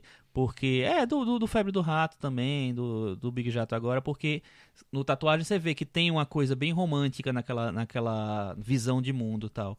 É, não sei se é um. um que, que balaio foi esse que, de, que foi dar no Big Jato, mas é um, enfim. É um filme que eu achei interessante. Bom, Cláudio Assis é aquela coisa, a gente pode gostar mais ou menos, mas acho que é um cara que tem que ver os filmes dele, né? É, ou não. Eu, não, mas eu acho que para entender o cinema brasileiro desse período, a partir de, dos anos 2000, ele é uma figura é muito importante. importante. Eu também acho. Eu também acho. Ele merece o destaque. Meta Varanda, Chico Firma? Eu dou nota 6 para o Big Jato. Nota 6 para o Big Jato. E, e o Chico? E o Thiago? Eu vou, eu vou dar nota 6 também. Eu tava entre 5 e 6, mas vai 6. O Thiago mudou a nota, gente. Sorte que eu sabia disso. Ah. Eu dou nota 5, com isso ele fez 57. E tá ali, ficou na varanda ali. Ficou na varanda, né? É, lembrando, lembrando que o, é, o, Big Jato fica na varanda e o do José Aldo ele foi atirado ele pra uma outra dimensão. Na varanda, mas... ele, foi é. ele foi barrado na portaria. Tá. ele, tá, ele foi atirado pra uma loja, pro site da Netshoes, assim. Ele, tá, ele foi entregue pra, pra algum lugar via correio. Não tá na varanda mais. Agora a gente aproveitou, como são dois filmes brasileiros, um tem essa pretensão, intenção, pretensão de ser um blockbuster, falar com um grande público, e o outro talvez queira falar com um grande público, mas é, tem muito mais essa essa. Mas ele está renegado ao que o, que o público nacional vai ao é, cinema ele ver? Vai, ele está num circuito bem menor. Exatamente. E por isso é considerado um filme mais indie, para um público que, que já acompanha mais o cinema brasileiro. Então são dois lados de um cinema brasileiro que já vem é, espelhando tudo o que aconteceu na, na, nossa cinematografia desde o início dos anos 2000. A gente aproveitou para fazer nossos tops de, dos cinco melhores filmes dos últimos 15 anos, né? E falar também um pouco sobre eles. Uhum. É, Michel. Eu. Eu vou, eu vou começar o assunto. É, a primeira inquietude que eu tenho com o cinema nacional, digamos assim, é que quem acompanha o cinema nacional realmente acompanha o que é feito, o que é lançado, são mais de 100 filmes lançados todo ano no Brasil, você tem uma característica muito, muito forte, que é ou são as comédias é, Globo, que o público vai realmente ver e dá um milhão, dois milhões, sei lá quantos milhões de público, ou são aqueles documentários com que totalmente artístico para um público minúsculo. Alguns filmes são muito bons, mas mesmo assim tem uma imensa maioria que não diz muita coisa. Onde estão os públicos, os filmes para o público médio, os filmes médios, que deveriam ser a grande maioria na quantidade de filmes lançados? Eu queria ter o, dois, três filmes médios por mês lançados brasileiros. Cadê o, o que hora o, o que horas ela volta, o, O Homem que Copiava. o homem copiava. É, Cadê? só que são poucos, realmente. Você tá com dificuldade pra, pra encontrar O os Porque eu não lembro porque tantos. São poucos. E, por exemplo, o próprio Que Horas Ela Volta não chegou a fazer um... Não foi um fenômeno de bilheteria. Foi um fenômeno de, de Foi repercussão. um fenômeno de repercussão. É, a gente, no início dos anos 2000, a gente estava num período em que esse, essa retomada da produção, que, que chamam de retomada, enfim, virou, um- virou um clichê isso, mas os filmes começaram a ser produzidos em maior quantidade desde o do De meio dos anos 95, 90. É. E no início dos anos 2000 é que isso floresceu, assim, apareceram filmes que acabaram virando grandes sucessos, como Cidade de Deus, é, enfim, depois veio o, o Tropa de Elite, teve O Homem que Copiava, do Jorge Furtado, que é um filme médio, que pegou um É público... o típico filme que que, pegou um que- que público deveria bom. ter toda hora. É, só que hoje o que a gente nota é que esse filme médio sumiu. Assim, é, é uma exceção quando ele acontece. Quando a gente tem um filme que não tem essa intenção de ser é, o sucesso de um filme do Leandro Hassum, mas que também não quer ser o documentário que passa em uma sessão no Reserva Cultural. É, O, f- o filme da Marina Persson. é, o Cadê Califórnia, esses filmes? sim. Por que, que Uhum. temos quatro, três, quatro por ano e não três, quatro por mês desses filmes? É, eu acho que a gente está numa uma fase brasileira econômica que não está favorecendo o, ao- o filme médio. Eu eu estava até conversando esses dias numa cabine de imprensa com outros né, críticos estavam que estavam presentes lá e tinha essa, é- essa coisa assim. Esse ano, por exemplo, não teve um filme médio. Todos os filmes, ou eles ga- ganharam muito dinheiro ou não ganharam, ou fizeram muito pouco. É, isso não só brasileiro, assim, mu- mu- poucos filmes estra- estrangeiros mesmo que não deram muito certo. É, mas enfim, fora esse ponto, assim, eu acho que também existe uma dificuldade hoje do, no cinema brasileiro é, de se enxergar onde é que dá se se dá para inserir nesse intervalo, onde fazer um cinema de autor e fazer um cinema comercial. Não que as pessoas, eu acho que não que o cineasta tem que ter uma preocupação em fazer um, um filme comercialmente viável. Eu acho que o cineasta tem- pode fazer o que ele quiser. Mas eu acho que é, às vezes a- a- é, os filmes terminam sendo muito mais feitos para. A gente começou isso, isso antes de, de começar a gravar, né? Muito mais feitos para si mesmo ou como uma experiência do que como de, de- ter um fim de, de- de se comunicar.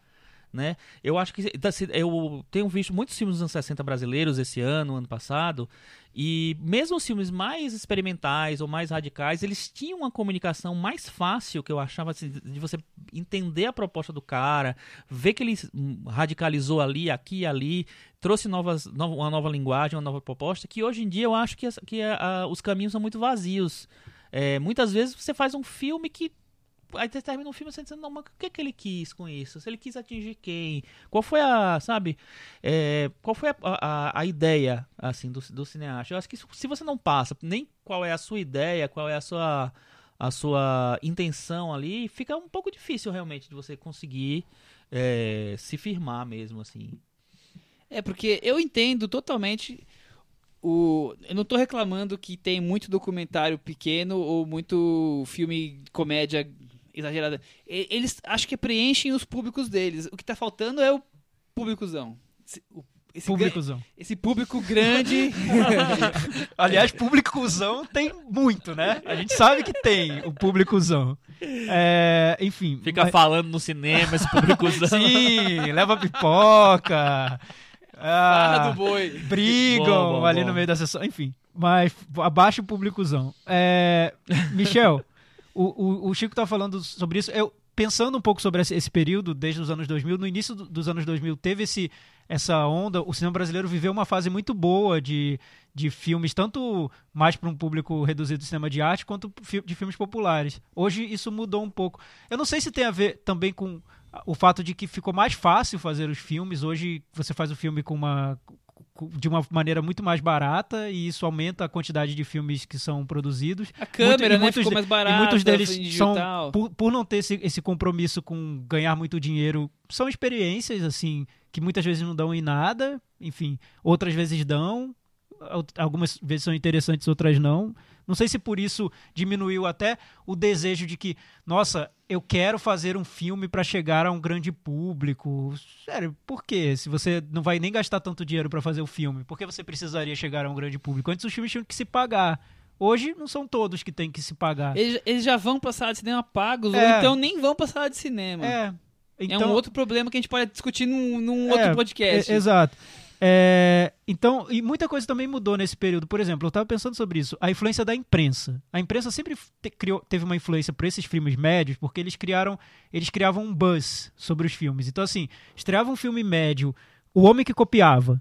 A, saía crítica em todos os jornais, todos elogiavam, que filme interessante, tudo. E aquela a, a imprensa empurrava o filme de uma maneira que trazia um público para esse filme.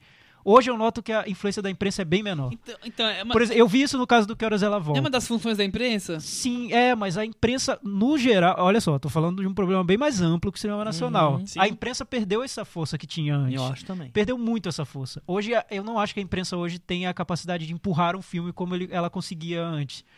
É, hoje não adianta, se o crítico, se todos os críticos do Brasil falarem que que horas ela volta não, uma obra-prima, tem gente que só vai conhecer quando passar na tela Hoje quente. é o Twitter, o Facebook, o, o, alguns blogs de cinema, como o do Chico. E mesmo assim, leva as pessoas e mesmo cinema. assim é, é um micromundo de de espectadores assim. Não dá para considerar, não dá para virar e falar assim: "Nossa, o som ao redor, um fenômeno de crítica e foi um fenômeno de público". Não nos parâmetros que a gente está usando. Não, não, não foi. foi. Não, de assim, nenhum. Foi um fenômeno de repercussão. Foi, mas de foi, público não foi. foi. Mas, mas o, o, o, som ao redor teve realmente uma repercussão muito absurda, por, é, que eu acho que além do da, de, de, desse movimento da imprensa teve realmente uma coisa de é, do boca a boca muito forte, assim, muito, muito forte. E o Som ao Redor, você... O Som ao Redor é uma exceção. É, mas você assiste o Som ao Redor, ele não é um, um, um, filme que ele busca um grande público, mas ele busca um público, ele tem um, acho que ele tem um, um público até razoavelmente amplo. Mas eu acho que ele foi muito influenciado por... É, por como o quanto as pessoas falaram bem dele. Então, acho que a, a todo, internet todo mundo ajudou. se viu muito obrigado a, a, a, assistir ao ao redor. Que bom, né? Sim.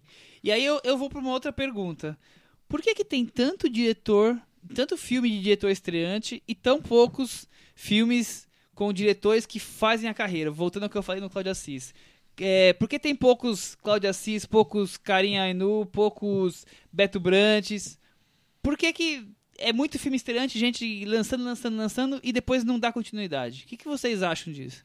É uma boa pergunta, porque é, não que é, é, meio difícil realmente fazer cinema no Brasil, né? É, assim, é difícil por conta de verba, por conta de estrutura. É, acho que está um pouco mais fácil quando você tem uma coisa, uma, uma meta mais independente, talvez. Mas eu também procuro é, esses autores que têm uma continuidade de trabalho, né? de, de, de é, de, de, sei lá, uma continuidade de, de, obra mesmo, né? Uma obra que, que seja um pouco maior do que dois, três filmes. É difícil. Inclusive, é, não sei se eu tava falando, não sei se foi com vocês ou foi com algum outro amigo, não sei. É, vamos lá, vamos eleger os melhores diretores brasileiros com mais de tantos, tantos filmes. Não tem, é difícil, é impossível. É... São poucos que fizeram realmente uma carreira é, com 7, ali, 8, Aliás, gente, filmes. a gente tá falando sobre, sobre o som ao redor. Eu tô vendo um, uma informação aqui que saiu numa matéria comparando a bilheteria dele com o De Pernas pro Ar 2, que foi o sucesso daquela temporada, que fez 4 milhões e meio de espectadores, uhum. dizendo que em cinco primeiros, nas cinco, cinco primeiras semanas de exibição ele levou 60 mil espectadores. Então, muito abaixo desse valor que a gente imaginava. Depois ele não ele... chegou a fazer um milhão, não. Tenho, tenho quase certeza. Depois a gente vai apurar direitinho esse número, mas eu acho que foi bem abaixo. Uhum. É, eu lembro que ele estreou em pouquíssimas salas. E para a média daquelas salas, o, a quantidade foi enorme. Mas para a média daquelas salas, que foram muito poucas salas. Então não sei nem se ele teria como fazer essa quantidade toda de, de público. Mas enfim, é, seria o caso do, do do possível filme médio, porque eu acho um filme que tem um, um, potencial de comunicação com o público, né? Sim. Eu não acho que e, seja um filme e, abstrato. Gente, assim. o filme médio não é que é um filme mediano, mediano. É um de qualidade. Dá, é um filme que dá um público... tem apelo é, pra que, que mais gente. Que seria um público no, nos padrões brasileiros entre 500 mil e 1 milhão de espectadores. Isso, é, é, é, basicamente isso. Seria o, o, padrão do filme médio. No início do, do, do, dos, dos anos 2000, se discutia muito sobre como buscar esse público médio. Hoje em dia, eu acho que ficou quase impossível. É, ficou muito difícil chegar é, a esse público, né? E outra coisa, pelo menos na minha lista, vocês vão ver a de vocês, eu tenho muitos filmes que eu gosto bastante do começo da década de, do, do, dos anos 2000 e nem tantos filmes que eu gosto tanto recentemente, nos últimos 5, 6 anos. Tem filmes que eu gosto, mas assim, a média de gosto muito é muito menor agora do que. Vocês acham que o filme brasileiro tá cansado, não tá acertando mais nos filmes? Eu acho que até o cinema brasileiro já teve um boom internacional, que foi o momento Cidade de Deus, Tropa de Elite, aquela fase ali teve filmes passando nos principais festivais, hoje em dia já ficam renegados, já não estão mais tão presentes. Como é que vocês acham que está a situação do cinema nacional assim, nesse prisma? É, o que eu vejo nessa época do, do, Cidade de Deus é que tinha essa, essa, essa onda. A produção aumentou no, no, meio dos anos 90. No início dos anos 2000 apareceram os filmes que, que realmente provocaram um impacto grande. E logo depois desse impacto, os diretores migraram pro, um pouco para o cenário internacional. Aconteceu com o Fernando Meirelles, no caso do Cidade de Deus. Aconteceu depois com o José Padilha, no caso do Tropa de Elite, é, que hoje ele está dirigindo a série Narcos, né, também da, da Netflix e tudo. Fez o Robocop. É, e uma geração nova, isso que você tá falando, você falou, Michel, eu percebo também, não essa geração nova não foi não, não apareceu não, não rendeu tanto quanto quanto se esperava dela não sei porque não sei se porque se muitos se contentaram a experimentar experimentar experimentar e ganhar um circuito de, de festivais mais experimentais, principalmente o Festival de Tiradentes, e dar aquilo como, pronto, fiz meu filme, ser bem aceito por esse grupo de críticos é me, meu conceito de sucesso, tudo bem, tá cada tá um tem um, mim. tá bom para mim, tudo bem, agora eu vou tentar fazer o próximo, ou não, ou vou escrever roteiro, sei lá, enfim. Essa segunda geração me parece um pouco desinteressada com essa ideia de chegar a um público grande. É, por Eles... N razões, uma razões, razões econômicas também. É, mas eu noto que não, não existe tanto essa ambição hoje. Eu acho até que o Kleber Mendonça Filho é um pouco. É, ele lembra mais esses diretores do início do, dessa década do que os diretores dessa segunda metade. Ele tem essa ambição.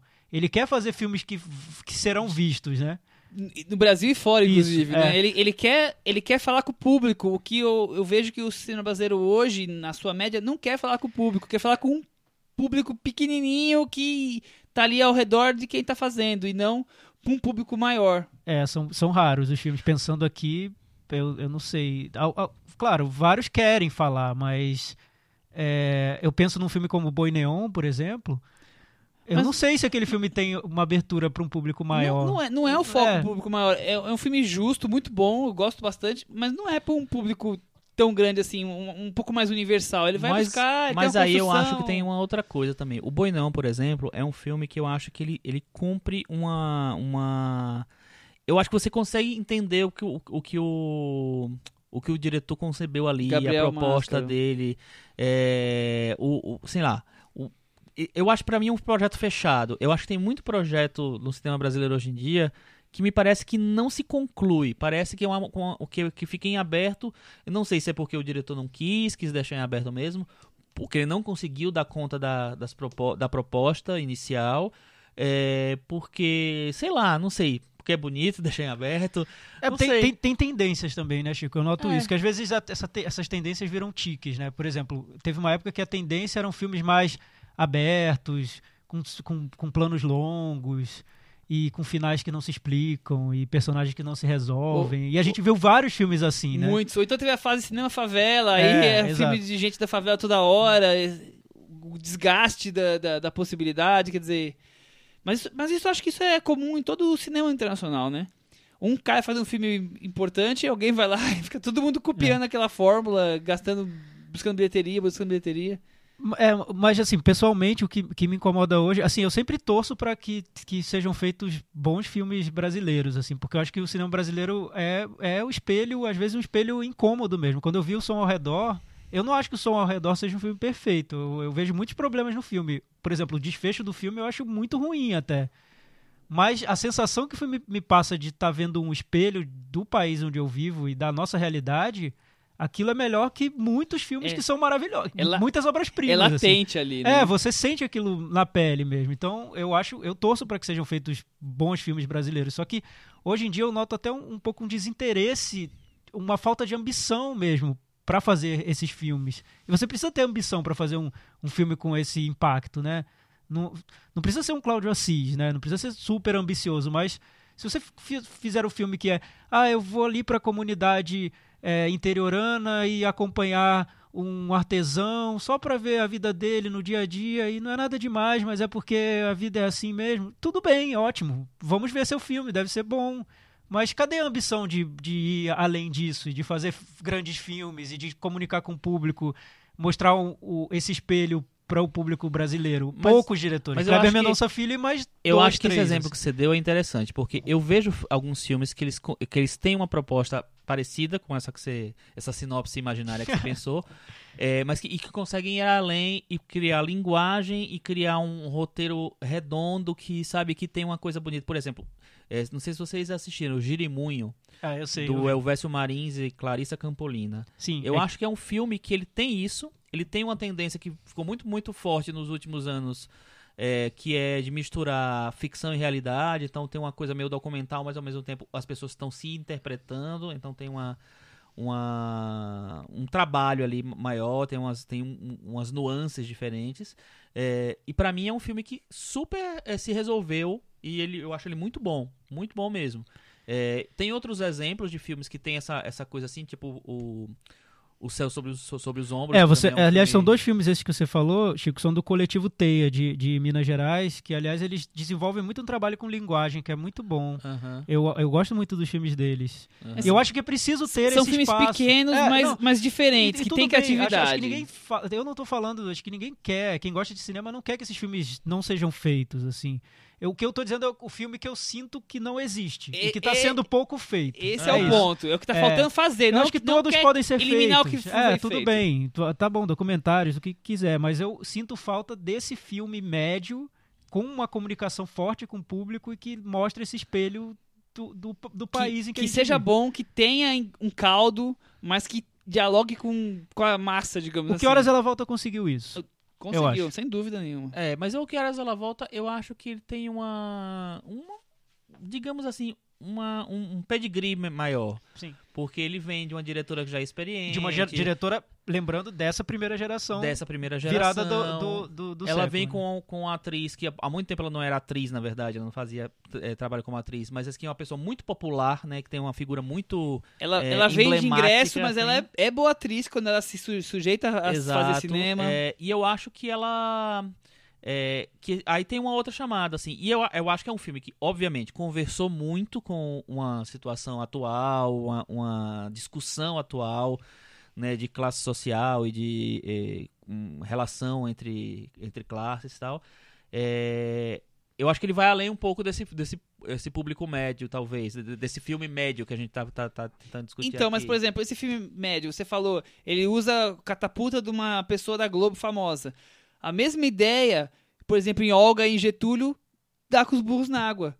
Põe atores famosos. Mas eu acho que são temas Getúlio, que, que mas são de públicos médios, mas mas, eu os filmes são tão ruins. Mas eu acho que e Getúlio tinham ambições maiores. Mas os filmes são É. tão ruins que não funcionam. É, então. Eles mas- parecem um, um, um, um- um seriado da, da Globo de uma semana, um especialzinho. Não, É e olha, muito mas, ruim. mas isso é o Brasil querendo ser Hollywood. Acho que Mas é copiar o que eu modelos, acho, eu acho. É não, que não vejo nada eu, muito eu, original eu nisso. acho assim, eu, pra mim, o filme nem precisa ser original. Eu acho que precisa ser bom. É, por exemplo, você falou assim, é, parece um seriado da Globo tal. Tem seriados da Globo que são maravilhosos, são obras, obras-primas, assim.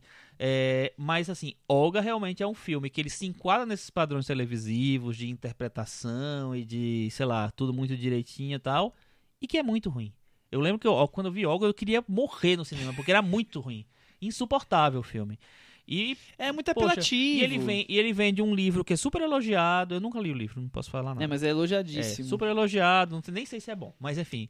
É, tinha atores envolvidos que eram bons, a Camila Morgado tava, tava surgindo ali, era uma atriz super elogiada tal, mas enfim, pra mim, Olga, a partir de Olga, ela se perdeu pra sempre. É porque é uma coisa que é, é o que a gente reclama desde os anos 2000. É um cinema TV, TV, cinema, que não, não funciona na, na tela grande. Então, mas às vezes eu acho que funciona. Eu acho que a, eu acho que a questão é além disso, porque assim, o Brasil tem uma, uma tradição de televisão muito forte. É uma televisão que se profissionalizou, ao contrário de vários outros lugares do mundo. Então eu não vejo problema de ter essa, essa, essa é, conversa de televisão com cinema, porque eu acho que é natural que tenha. É, o- o- os atores, os grandes atores de, de Hollywood estão no, né, dos Estados Unidos estão no cinema, mas os grandes atores do Brasil, né, Não, e- periodicamente, e- eles estão na televisão e aí eles fazem cinema de vez em quando.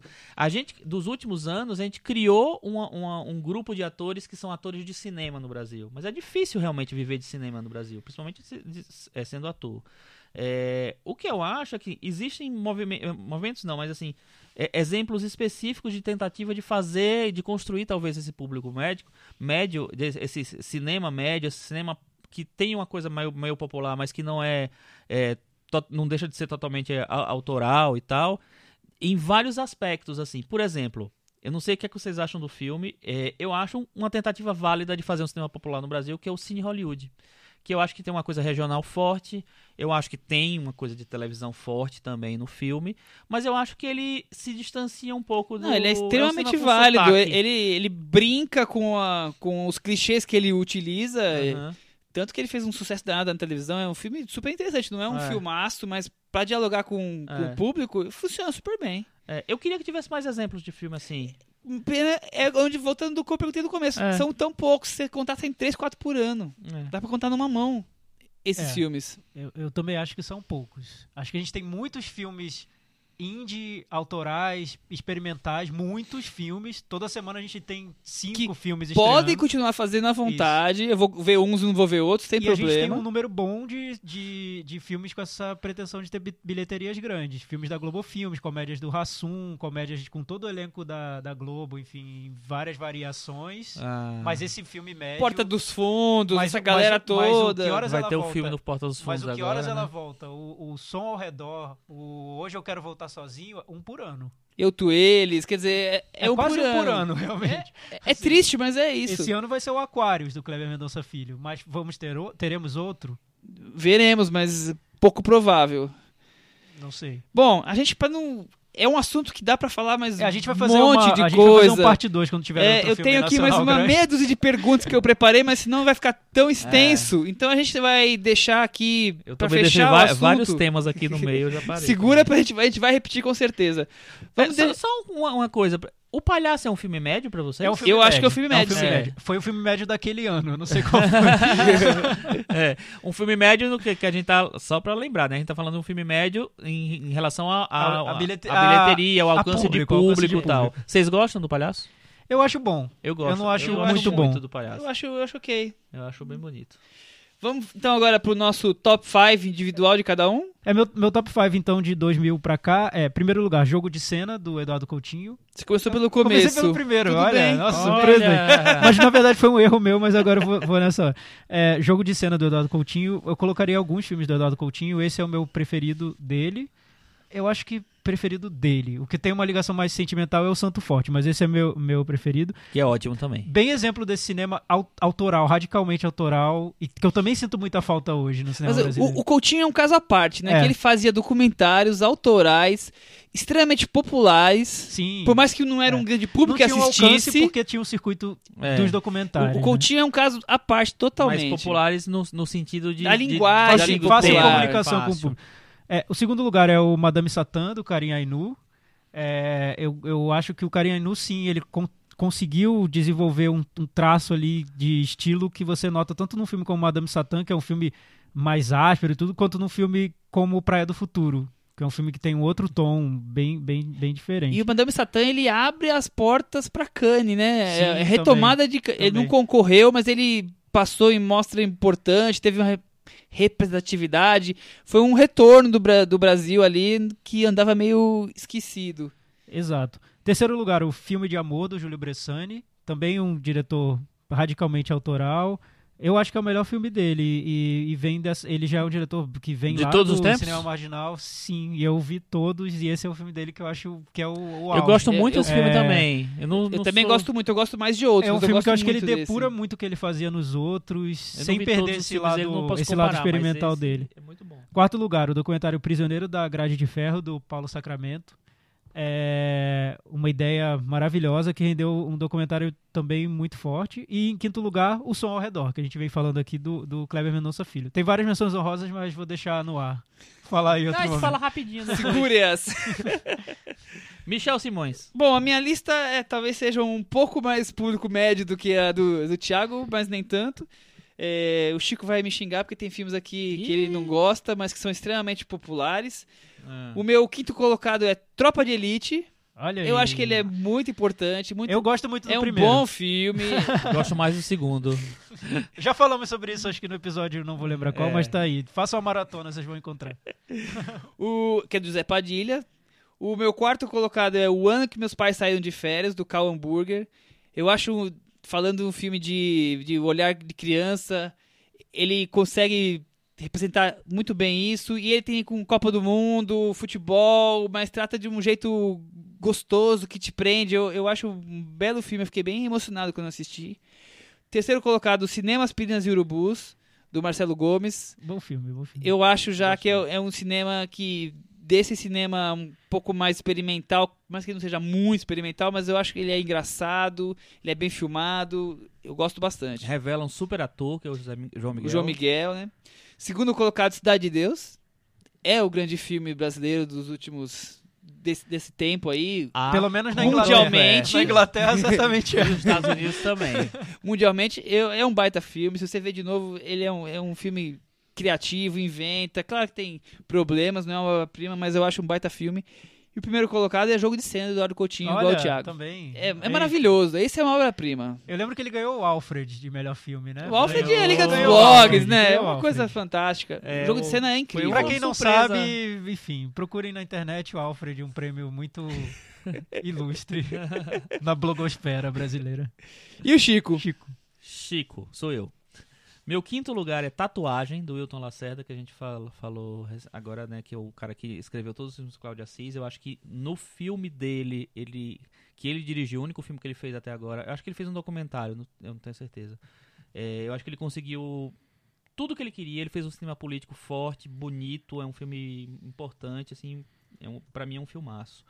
É, quarto lugar, Santiago, do João Moreira Salles, que eu acho que é um filme muito pessoal, que tem um. é, que talvez tenha um, um- Ele foi muito. dividir um pouco a, a crítica É, na eu, eu época. tenho, eu tenho sérios problemas com esse filme, mas não vou Então- entrar nisso, senão a gente vai ficar a noite e a madrugada Ou, toda ou até amanhã. ou também o, a, a Cris vai cortar seu microfone se você fizer isso. Eu entendo todos os problemas que você pode ter com É ele, um, mas é um dos filmes da vida dela. eu acho Sério, que- Santiago? Ni- Ninguém, ninguém ouviu isso, tá? Não, ouvi, eu ouvi, Cris. Eu concordo com você. É um filme foi um massa, um filme muito bonito, assim, e é um filme muito corajoso, eu acho, de fazer. Apesar de pode, pode, pode- poder parecer Se alguém oportunista e pedir, ela pode falar semana que vem no Fala Cris. Quem sabe se as pessoas gostarem e querem saber mais. O terceiro lugar é Jogo de Cena, do Eduardo Coutinho, que eu acho um filmaço também, acho incrível, acho maravilhoso o, a quantidade de camadas que o filme tem. Segundo lugar é O Som ao Redor, do Kleber Mendonça Filho, que eu acho que é o filme que mais traduz o Brasil de hoje nos últimos tempos. Acho um filme sensacional. E o primeiro lugar é o, o Céu de Sueli. Tava sentindo de falta da sua Ainus. lista dele. Ah, Céu de Sueli. É que eu não sabia até hoje que, que falava Karim Ainu. Carinha Ainu. É, pra mim era Ainus, mas tudo bem. Ainus. Ah, pode ser, não sei. Eu acho Não que é Ainu. Eu acho que é Ainu. É, Do Karim, que eu acho um filme. Sem dúvida mim, o filme mais influente do Carinha Ainu. E eu acho impecável o filme. Será? Uma Dama Ah, ah, eu bem acho. influente também. Mas eu né? acho que o Céu de Sueli abriu toda uma, É. uma linha de cinema brasileiro com incompletudes e personagens à deriva, Mas que foi, acho- que é. foi e que tá indo ainda. E eu acho que esse, que esse filme ele consegue dar muito conta dessa, dessa proposta da, Dá, da, da personagem que não se sente em casa estando em casa. Assim, eu acho maravilhosa a interpretação linda da Hermila Guedes. Eu acho um filmaço. É isso? Não tem uma menção honrosinha aí, não? Fala um, pelo menos, Thiago. Ah, por exemplo, Se Nada Mais Der Certo, do Belmonte, eu Adoro, gosto acho muito. Eu acho que é um filme muito, que, muito atual, aliás. Gosto muito também. É O Invasor do Beto Brant, Serras da Desordem, O Signo do Caos, filme do Rogério Sganzella, que eu gosto muito. Enfim, é, O Menino e o Mundo, a gente tem que lembrar, a animação brasileira que foi indicada ao Oscar. Quer dizer, foi, foi né? Foi indicado ao Foi indicado ao Oscar. Nossa, me perdi aqui. Hoje eu quero voltar sozinho, que é bem simpático, apesar de eu não achar um grande filme. Enfim, tem vários filmes. O Mutum, que o, que o Chico Nossa, citou é um recentemente. belíssimo filme. Bem, é isso, né, gente? É, eu posso falar uns também? Pode. Pode. Nós É, estamos já com tempo sobrando hoje. Já falei de Jirimunho. O Eles Voltam, que eu acho um filme muito bom, do Marcelo Lordelo. Rio Corrente, do Paulo Sacramento, que eu acho bem radical e bem interessante. Eu não gosto nem um É. pouco de recorrente, gente. Ah, olha, detonando a minha menção rosa. Eu, eu preciso falar isso. Cão Sem Dono, do Beto Bran e Renato Ciasca, que eu gosto muito também. O Prisioneiro da Grade de Ferro, o que o Thiago já falou, eu acho excelente. Um filme que eu gosto muito é o Lavoura Arcaica.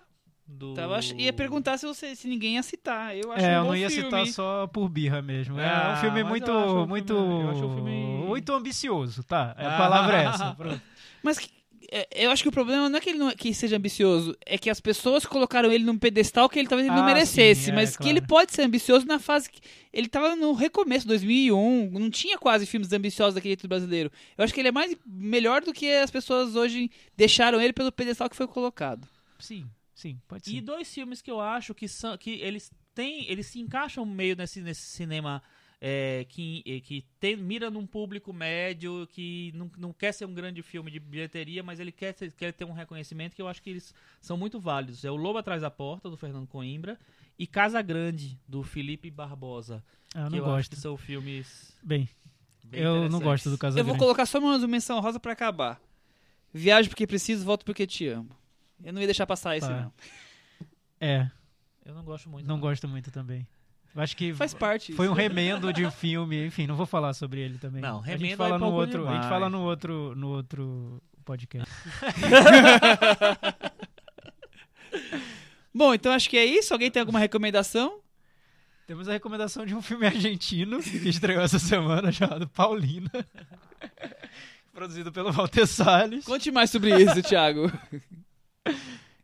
Enfim, um filme que, que trata de, de um tema bem polêmico, né? Que tá, tá bem em voga, que é essa questão do. do, do- tanto do, do estupro quanto do machismo e do, do corpo feminino em discussão. E faz isso de um jeito original, eu acho. Eu, eu vi o filme na- esse filme na mostra. O Thiago, acho que o Chico viu, acho comigo na mesma sessão. Não, ou, eu vi no Festival do Rio. Tá, filme. no Festival do É. Rio.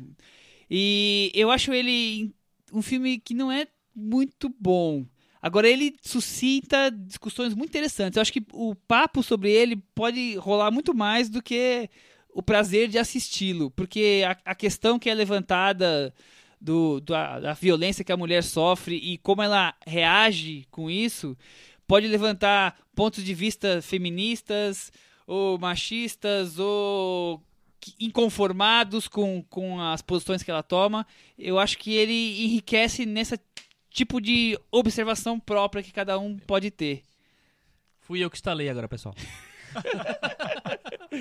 Fala aí sobre Paulina Chico. Então, é assim, é um filme que eu acho que é, é obrigatório você assistir hoje em dia, diante dessa toda essa discussão de cultura do estupro que tem no Brasil hoje. É, Não é no Brasil, né? Se passa na Argentina, é um filme argentino tem coprodução. Estamos falando brasileira. porque ele é coproduzido pelo Walter Salles. Exatamente. E é, é, eu acho que faz todo sentido, é meio que obrigatório realmente falar dele, assim. É, a discussão que ele levanta. Eu não acho, eu não consigo entender comprar a, a personagem. Eu acho que tem uma radicalidade ali que não sei onde vai, pra onde vai, mas eu acho errado. Eu acho que não combina com a, sei lá, a proposta inicial da personagem, mas é um filme interessante. Eu acho a atriz muito boa. Eu acho que ela, pelo menos, ela tenta dar uma credibilidade à personagem que é difícil de, de, de- de, eh, trafegar ali na, na- em tantas coisas que ela, que ela pensa, que, como ela age, como ela fala, assim, mas enfim. É, e eu acho, mas eu acho que é um filme que também que se sustenta um pouco por essa coisa da polêmica, então isso me irrita um pouco. É, é esse o ponto, ele se sustenta pela polêmica. Pra não ficar meio jogado, é o filme argentino que passou no em, em Cannes, ganhou a Semana da Crítica em Cannes em 2015. É do, do diretor Santiago Mitre, que o Kanye Thiago... também de vez em quando, né, mano? A Semana da Crítica é- são poucos filmes, filmes mais experimentais, é- tem um, um quê. E é uma- a história do- da Paulina é uma jovem advogada que larga tudo, larga o- a vida que o, o pai juiz estava preparando para ela para fazer serviços sociais no, no interior da Argentina, uma região pobre. Né, de uma região bem pobre. Exatamente, e aí acaba De sofrendo acho, né? um acidente, um acidente não, uma violência que é um estupro.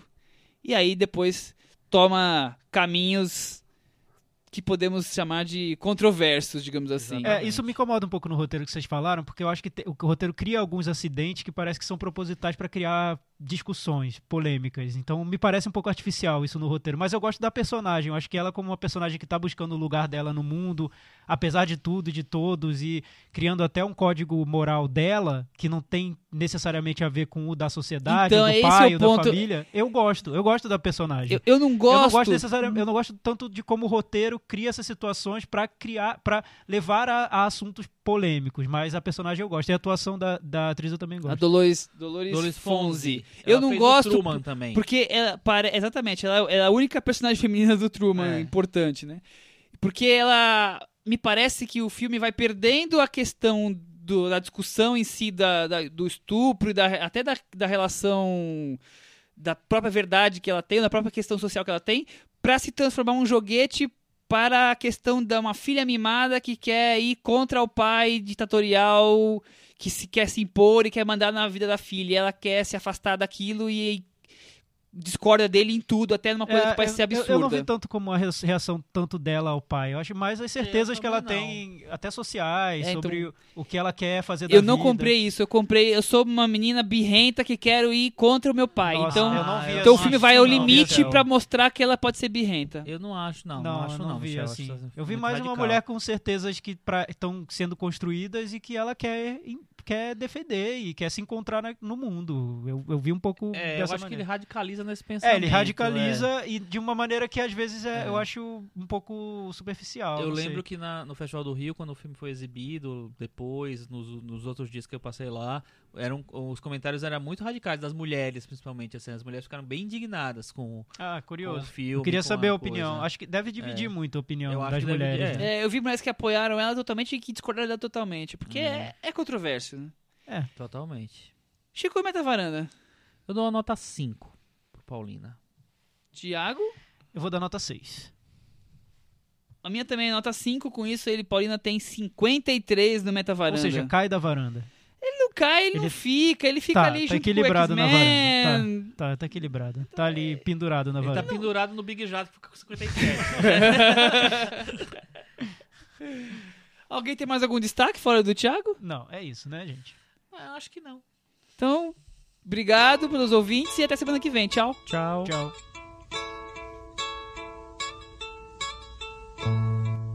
Que bom seria ter seu amor outra vez.